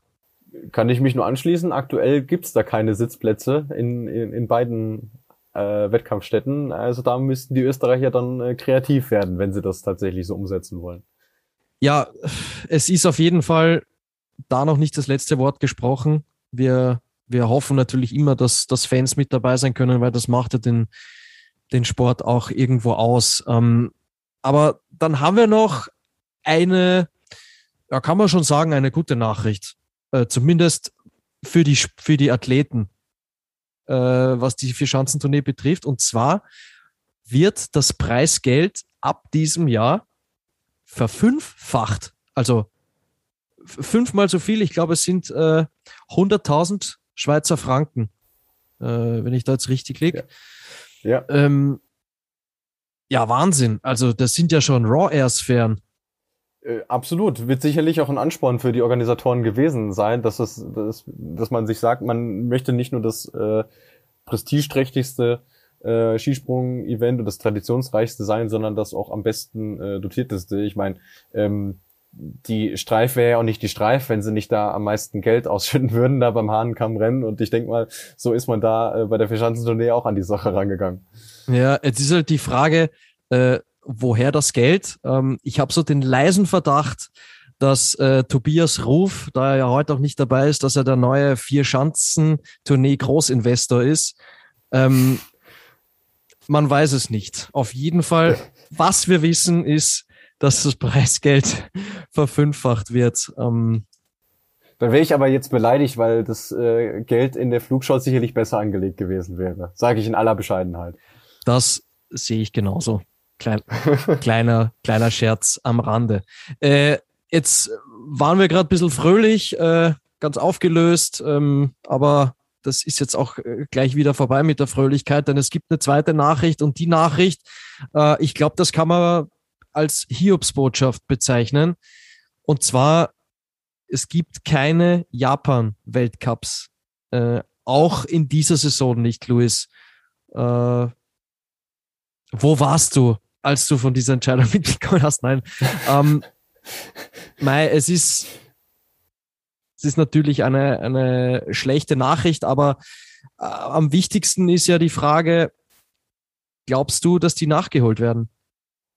Ja, das glaube ich tatsächlich, weil es noch genügend Zeit besteht, ähm, das Ganze ähm, ja auch äh, zu organisieren. Das ist ja mal das Allerwichtigste. Ähm, also für euch als Hintergrund, es betrifft einmal die Damen-Weltcups in Sapporo und Sao vom 7. bis 9. beziehungsweise vom 13. bis 15. Januar und den Herren-Weltcup äh, dann in der Woche vor Willingen, also vom 20. bis 23. Januar, in, auch in Sapporo. Das heißt, es gibt dann im Prinzip drei Wochenenden mehr oder weniger aufzufüllen, zwei bei den Damen, ähm, eines bei den Herren. Ähm, bei den Herren hat sich Sandro Pertile ja schon sehr zuversichtlich geäußert, dass man das hinbekommen wird, dass da wohl genügend Optionen bereitstehen. Ähm, ich habe gehört, dass Stschirk in Polen eine sein soll, was auch eine Premiere wäre. Die haben vorher noch nie ein Weltcup-Springen ähm, ausgerichtet bei den Herren. Und bei den Damen soll TTC Neustadt wohl äh, bereitstehen als Ausrichter. Das äh, hattest du gerne und ja schon äh, vorsichtig angefragt, als, als wir die News äh, verbreitet haben am Freitagabend.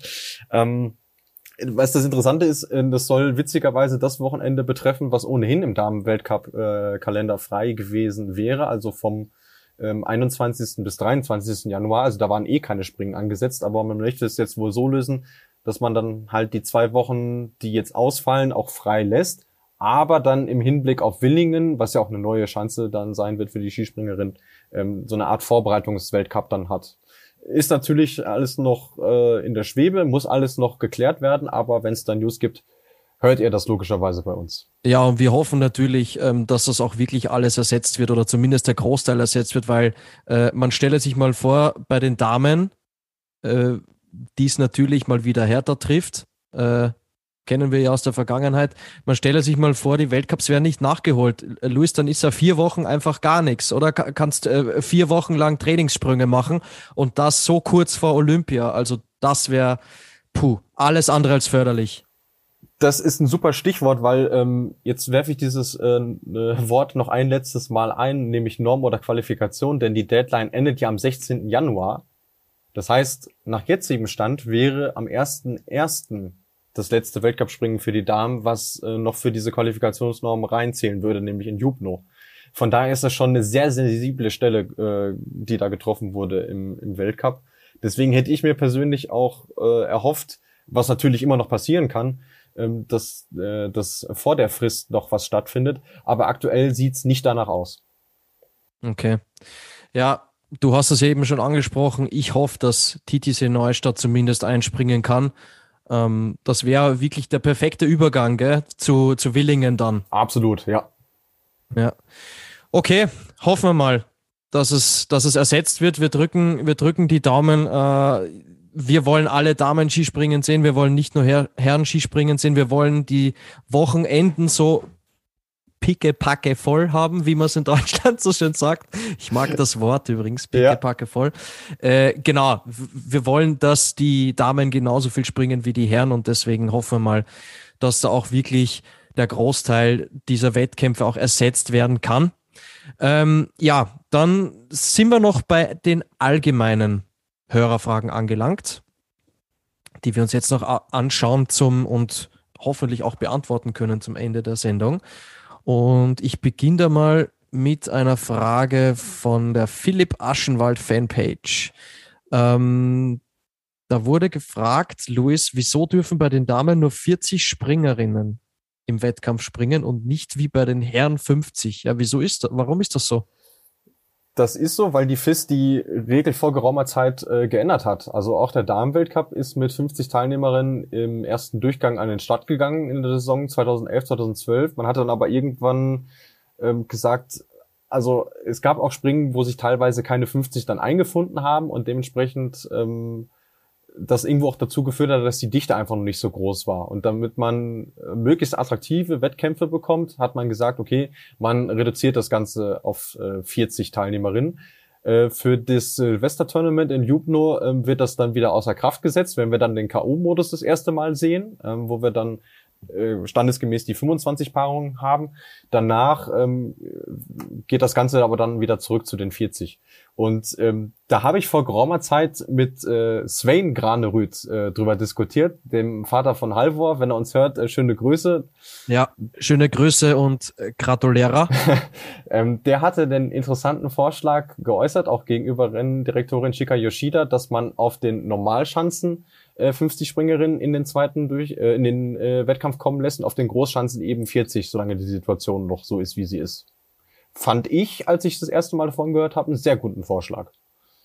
Uh, das wäre jetzt meine nächste Frage. Das ist jetzt die Hörerfrage von Gernot K., äh, der jetzt mal von der Flugshow-Host-Rolle in die Hörerfrage-Rolle schlüpft. Ähm, wäre es denn nicht langfristig gesehen auch sinnvoller, das auf äh, 50 aufzustocken, auch was die Entwicklung der, der Damen betrifft?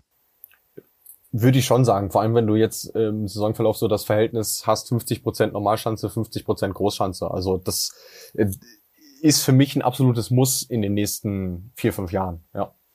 Weil, äh, wenn wir jetzt nochmal zurückdenken an Klingenthal, ähm, Beispiel, du gewöhnst dich erst an die Großschanzen, musst dann noch ein bisschen Erfahrung sammeln, dich langsam herantasten. Mai, du hast dann zumindest, wenn du 43. warst in der Qualifikation, hast du dann zumindest noch ein, ein erst, auch wenn du es dann nicht in die Top 30 schaffst, in den zweiten Durchgang, aber du hättest zumindest einen ersten Durchgang. Und das wäre ja schon mal ähm, wichtige Erfahrung, ne? weil die Erfahrung, Erfahrung ist ja das Allerwichtigste. Nur mit den Sprüngen äh, kann man sich ja auch weiterentwickeln.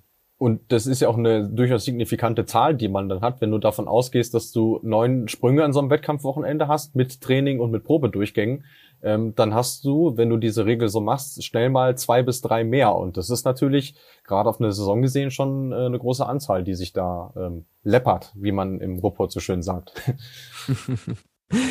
ja, es ist, es ist immer das Gleiche. Immer wenn wir über den Wettkampfmodus äh, bei den Damen sprechen, da finden wir einfach noch Sachen, äh, die wir, die wir verbessern würden. Äh, ja, es, es bleibt spannend. Gehen wir, gehen wir zur nächsten Hörerfrage von der Lea. Äh, die hat uns gefragt, Lea, Lea.12-01, gab es schon mal ein Podest, bei dem die Sieger punktgleich waren? Äh, Luis, gab es mehrmals, aber da gibt es eines, das ist dir besonders in Erinnerung geblieben. Ja, das habe ich hier in der Flugshow auch schon äh, zum Besten gegeben. Das war in der Saison äh, 14-15. Äh, wahrscheinlich wenn man es zusammenrechnet, der älteste Weltcupsieger aller Zeiten mit äh, Simon Ammann und Norea Kikasai seinerzeit in, in Ruka. Also das ist auf jeden Fall äh, äh, was, was man so schnell nicht vergisst. Ähm, die Zahl von Doppelsiegen, äh, so würde ich es jetzt mal nennen, im Skisprung-Weltcup ist äh, zweistellig. Auch bei den Damen äh, gab es das schon zweimal in der Geschichte. Ähm, und ich habe mir jetzt den Spaß gemacht, den ersten Mal rauszusuchen. Das war in der Saison 1981, 1982 am Innsbrucker Berg Esel, Manfred Deckert aus der DDR und Per Bergeröd aus Norwegen. Ja, und genau deshalb nenne ich dich Skisprunglexikon, Luis. Äh, du hast gerade den Namen Noriaki Kasai kurz erwähnt. Wo ist er denn? Was macht er? Also, ich habe es heute schon mal kurz gehört. Äh, der Andi Goldberger hat darüber gesprochen, dass er wohl sich über den COC wieder, wenn er wenn er es nochmal versuchen will, dass er sich wohl über den COC beweisen muss. Aber ähm, glaubst du, dass er, wenn die Japan-Weltcups stattgefunden hätten, dass er da über die äh, nationale Gruppe vielleicht mit dabei gewesen wäre? Das denke ich schon, deswegen wird ihm das auch sehr wehtun, äh, dass die nicht, nicht stattfinden. Ähm, aber jetzt letzten Endes ist der COC der einzige Weg, der ihm jetzt aktuell äh, bleibt, sich da irgendwo anzubieten. Mhm. Naja, er ist und bleibt eine Legende. Absolut. Müssen wir gar nicht wir, drüber reden, ja.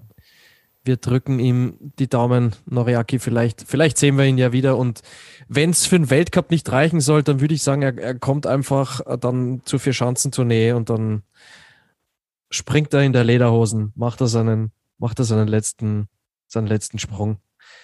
Okay, aber soweit ist es ja noch nicht. Vielleicht sehen wir ihn nochmal.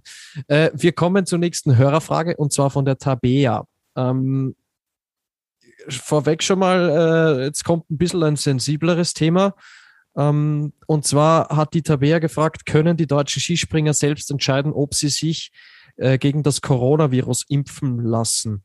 Äh, hast du da Infos zu?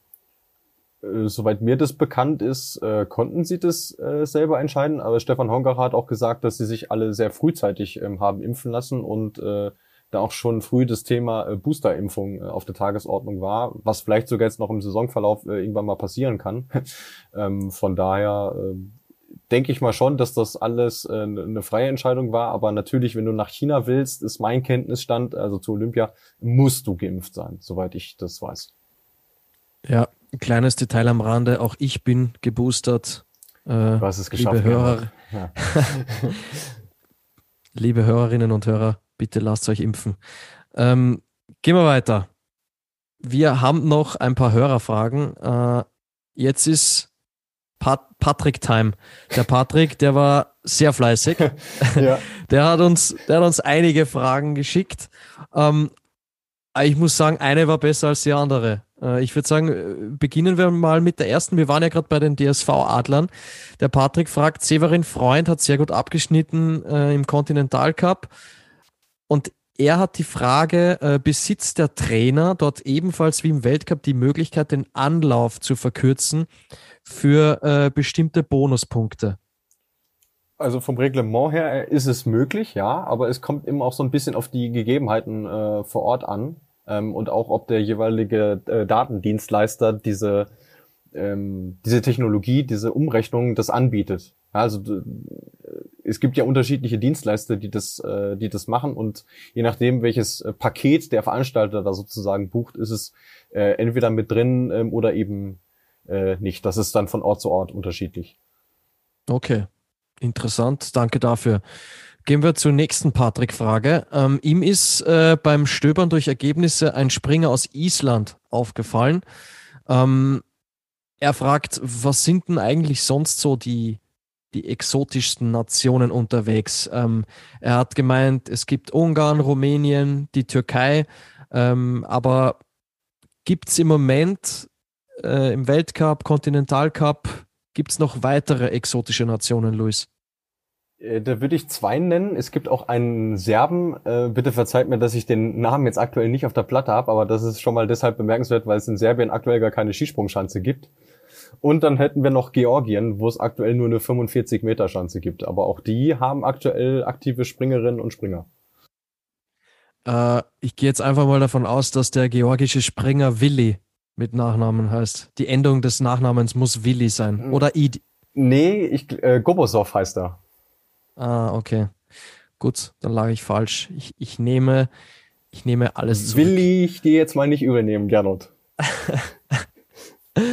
Ja, es soll ja mal äh, einige Willis gegeben haben im Fußball. Ja. Aber das ist ein anderes Thema. Wir driften hier äh, zu sehr ab. Jetzt kommen wir wieder zu einem sehr ernsten Thema. Wir sind bei der dritten Hörerfrage von Patrick. Äh, er hat uns gefragt, ob wir genaueres wissen, was das Thema Olympia und China betrifft in Bezug auf äh, Mika Koyonkowski, der ja ähm, in der Vergangenheit sehr lang erfolgreich als, als Trainer gearbeitet hat, Luis, ähm, unter anderem für Österreich, Finnland und dann sehr lang für Norwegen. Ähm, weißt du, warum dieses Projekt, also warum die Zusammenarbeit mit Kojankowski vorzeitig beendet wurde, obwohl das, das große Highlight ja erst bevorsteht? Ja, so, so ganz eindeutig hat er sich selber ja dazu auch nicht geäußert und ich finde das auch völlig okay, dass man da interner ähm, nicht ausplaudert sozusagen. Ähm, aber anscheinend ist der chinesische Führungsstil ein etwas anderer, als ihn Koyonkowski pflegt und ähm, den ging es anscheinend auch nicht schnell genug, was so die Ergebnisse angeht. Also es ist sicherlich einerseits ein Thema, was so Persönlichkeit und Kommunikation angeht, und andererseits auch die Ergebnisse. Wobei man da schon sagen muss, also was äh, Koyonkowski da geleistet hat, das ist schon außergewöhnlich. Also ich meine, äh, man hätte es ihnen nicht zugetraut, dass sie es in der Zeit doch schaffen, ähm, vier bis fünf äh, Springer zu Olympia potenziell zu bekommen. Ähm, ja, da sind viele Faktoren, die da, die da mit eingespielt haben. Aber wenn ich mich nicht irre, hast du noch einen aktuelleren Kenntnisstand als ich. Ja, ich habe ein, ein Interview mit ihm gelesen, ähm, auch mit einer, mit einer polnischen Sportplattform. Äh, und seine Antwort war so, so ein bisschen ähnlich. Also er wollte sich dann nicht so wirklich in die Karten blicken lassen, äh, woran es jetzt letztendlich gescheitert ist, aber er hat gesagt, dass es ihn hart trifft. Also dass es ihn, dass es ihn wirklich hart trifft, weil er wirklich sehr viel Zeit äh, investiert hat äh, für dieses Projekt. Man muss bedenken, ich glaube, er hat die äh, die chinesischen Springerinnen und Springer, ähm, ich glaube, die kamen nach Kuopio wenn mich nicht alles täuscht. Mhm, äh, in, in Kuopio wurde dann größtenteils gearbeitet. Er hat sich um Material gekümmert, um, um Trainer gekümmert, äh, hat halt äh, dafür gesorgt, dass da ja ideale Bedingungen sind und man hat ja die Fortschritte gesehen. Und ähm, ich meine, ihr müsst euch nur vorstellen, wie ist es denn bei euch, wenn ihr ein Projekt beginnt äh, und dann, sagen wir, du bist jetzt in der, hast vier Phasen und du bist in vielleicht schon am Anfang der vierten Phase, sondern der, alles entscheidenden finalen Phase und plötzlich heißt ja, hast du gut gemacht, aber ab sofort machen wir ohne dich weiter. Du bist jetzt nicht mehr Teil des Projekts. Also, boah, es ist schon, schon, schon, schon relativ hart. Ich meine, ich will jetzt nicht irgendwie sagen, äh, dass, in, in, ich muss jetzt aufpassen, was ich sage, dass, dass, in, dass in China die, die Uhren anders ticken, das will ich jetzt so nicht sagen. Äh, aber also es lässt halt Raum für Spekulationen, weil so ein, so ein, äh, ein klarer Grund, finde ich, ist in der Geschichte halt nicht ersichtlich, warum, warum man sich von, von ihm getrennt hat, weil sie haben ja im Sommer Grand Prix auch Punkte geholt, ja. Äh, ja. die Chinesen. Und äh, das ist ja schon mal ein absoluter Achtungserfolg gewesen. Deswegen, ja, für mich ist da kein, kein logischer Grund ersichtlich, aber wir sind da halt zu weit weg. Ja, aber was man ja schon durchaus mitbekommen hat, ist, dass die Aktion der Athletinnen Athleten äh, sehr heftig war. Also, dass da welche, weiß ich nicht, ähm, weinend am, am Mittagstisch saßen, als sie von der Nachricht gehört haben und äh, andere sogar überlegt haben, äh, die Ski sofort wieder in die Ecke zu stellen und das Ganze sein zu lassen. Also das äh, spricht ja definitiv dafür, dass dass das da auf fachlicher Ebene vielleicht nicht so ist, wie es äh, wie es sein sollte. Ich muss ganz ehrlich sagen, das ist auf jeden Fall ein hartes Thema jetzt gegen Ende der Sendung. Total. Äh, ja. Vielleicht sollten wir äh, zu was anderem kommen.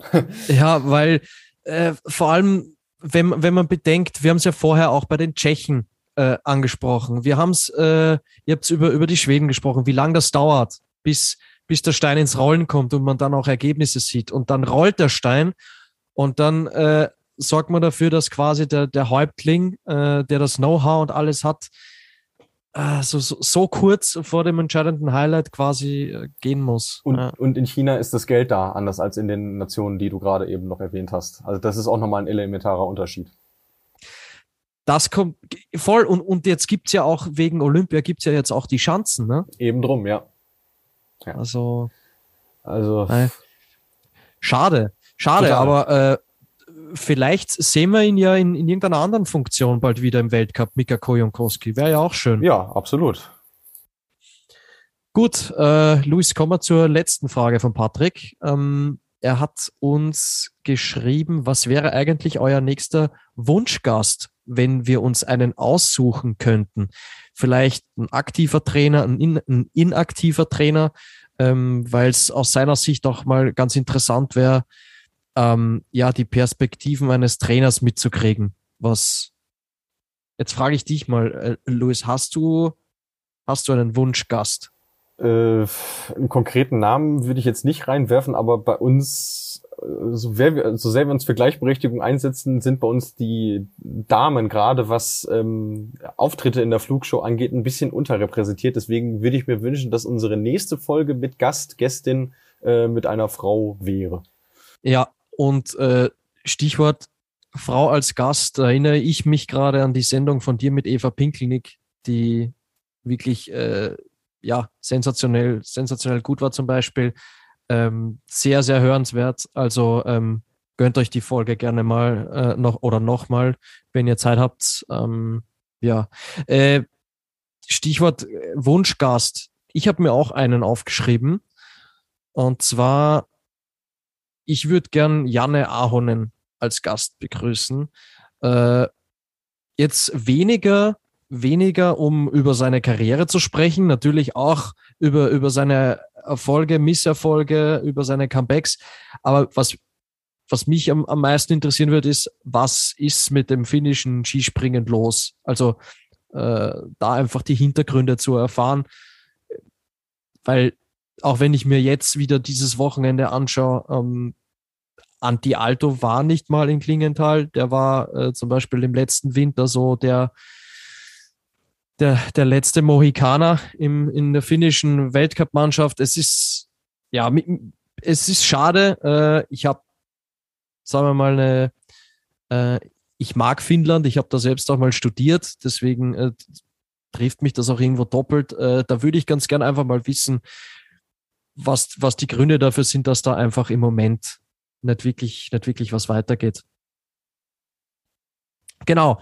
Dann äh, haben wir noch drei Hörerfragen. Der Dade hat noch gefragt, Luis, ist Robert Kran jetzt unterschätzt? Er findet, er war einer der besten Skiflieger, den der Sport hervorgebracht hat.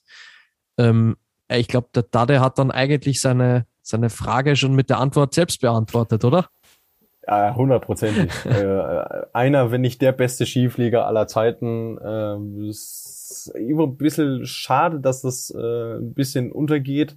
Ähm, natürlich, weil es bei den Slowenen äh, welche gab, die äh, noch größere ähm, Titel errungen haben. Aber ja, also der ist mit Sicherheit einer, der den Rekord für die meisten 200 Meter Flüge auf lange Sicht äh, noch halten wird. Sie steht bei 212, führt damit weiter Abstand vor Martin Koch, der 134 Meter, äh, 134 Sprünge über 200 Meter hat. Also ich glaube, das spricht äh, schon für sich, die Statistik.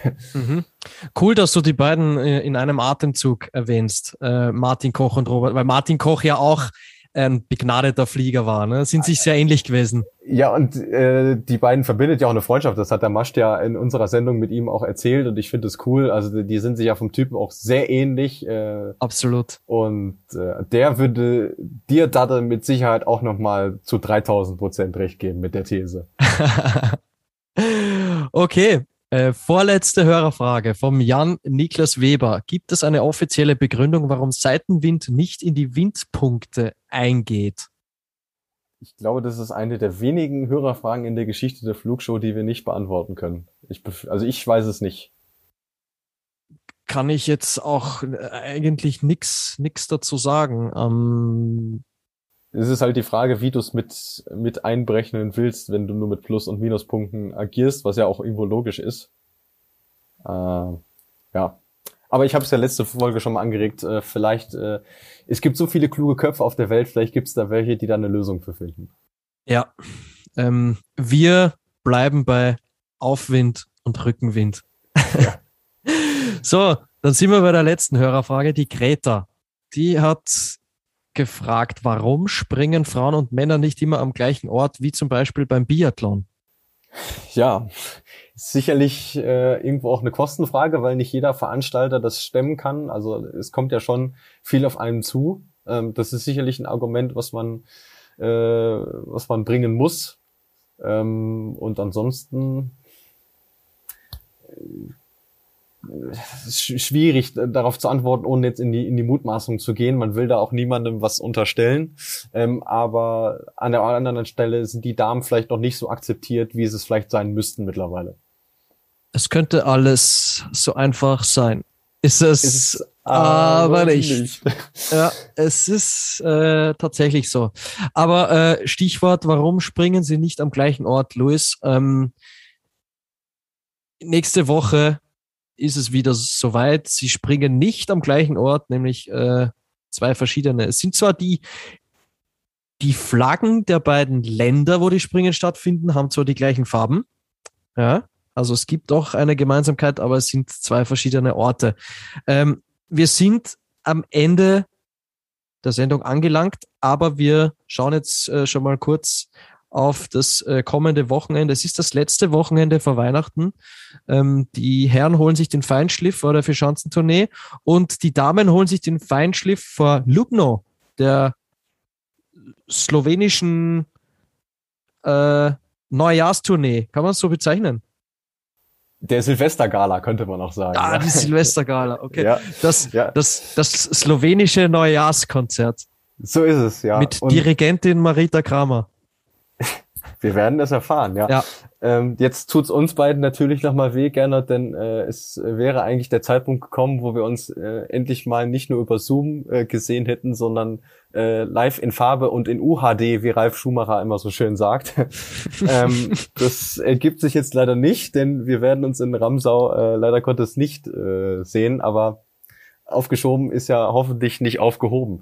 Wir haben am 16.12., das ist der Donnerstag, wohlgemerkt, um 15 Uhr das offizielle Training und um 17 Uhr die Qualifikation und am Freitag, dem 17. ist um 15.30 Uhr dann der Einzelwettkampf. Die Herren starten am Freitag, äh, den 17. um passenderweise 17 Uhr mit der Qualifikation in das Engelberg-Wochenende und die beiden Springen finden jeweils am Samstag und am Sonntag um 16 Uhr statt. Und damit sind wir jetzt wirklich am Ende der Sendung angelangt. Uns bleibt noch der Hinweis auf äh, Social Media. Ihr seid sowieso sehr fleißig. Das äh, hat man wieder an den zahlreichen Fragen gemerkt, die ihr uns heute geschickt habt, äh, die uns echt ins Schwitzen gebracht haben bei der Sendungsvorbereitung. Also vielen Dank dafür. Macht's so weiter. Folgt uns auf Instagram und auf Facebook. Und damit verabschiede ich mich jetzt schon mal und übergebe noch ein letztes Mal an dich, denn äh, du hast dieses eine Motto geprägt und bei deinem Comeback, was übrigens sehr gelungen war, lieber Gernot, darfst du es auch nochmal zum Besten äh, geben. Es fühlt sich einfach nur echt aus deinem Mund an.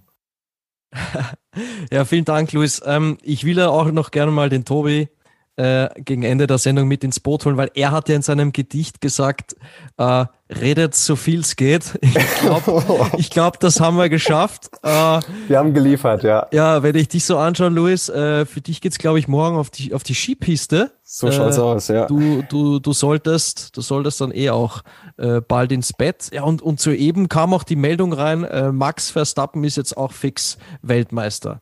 Äh, dann kann ich ja jetzt wirklich beruhigt ins Bett gehen. Die, Mel die Meldung äh, hat uns auch erreicht.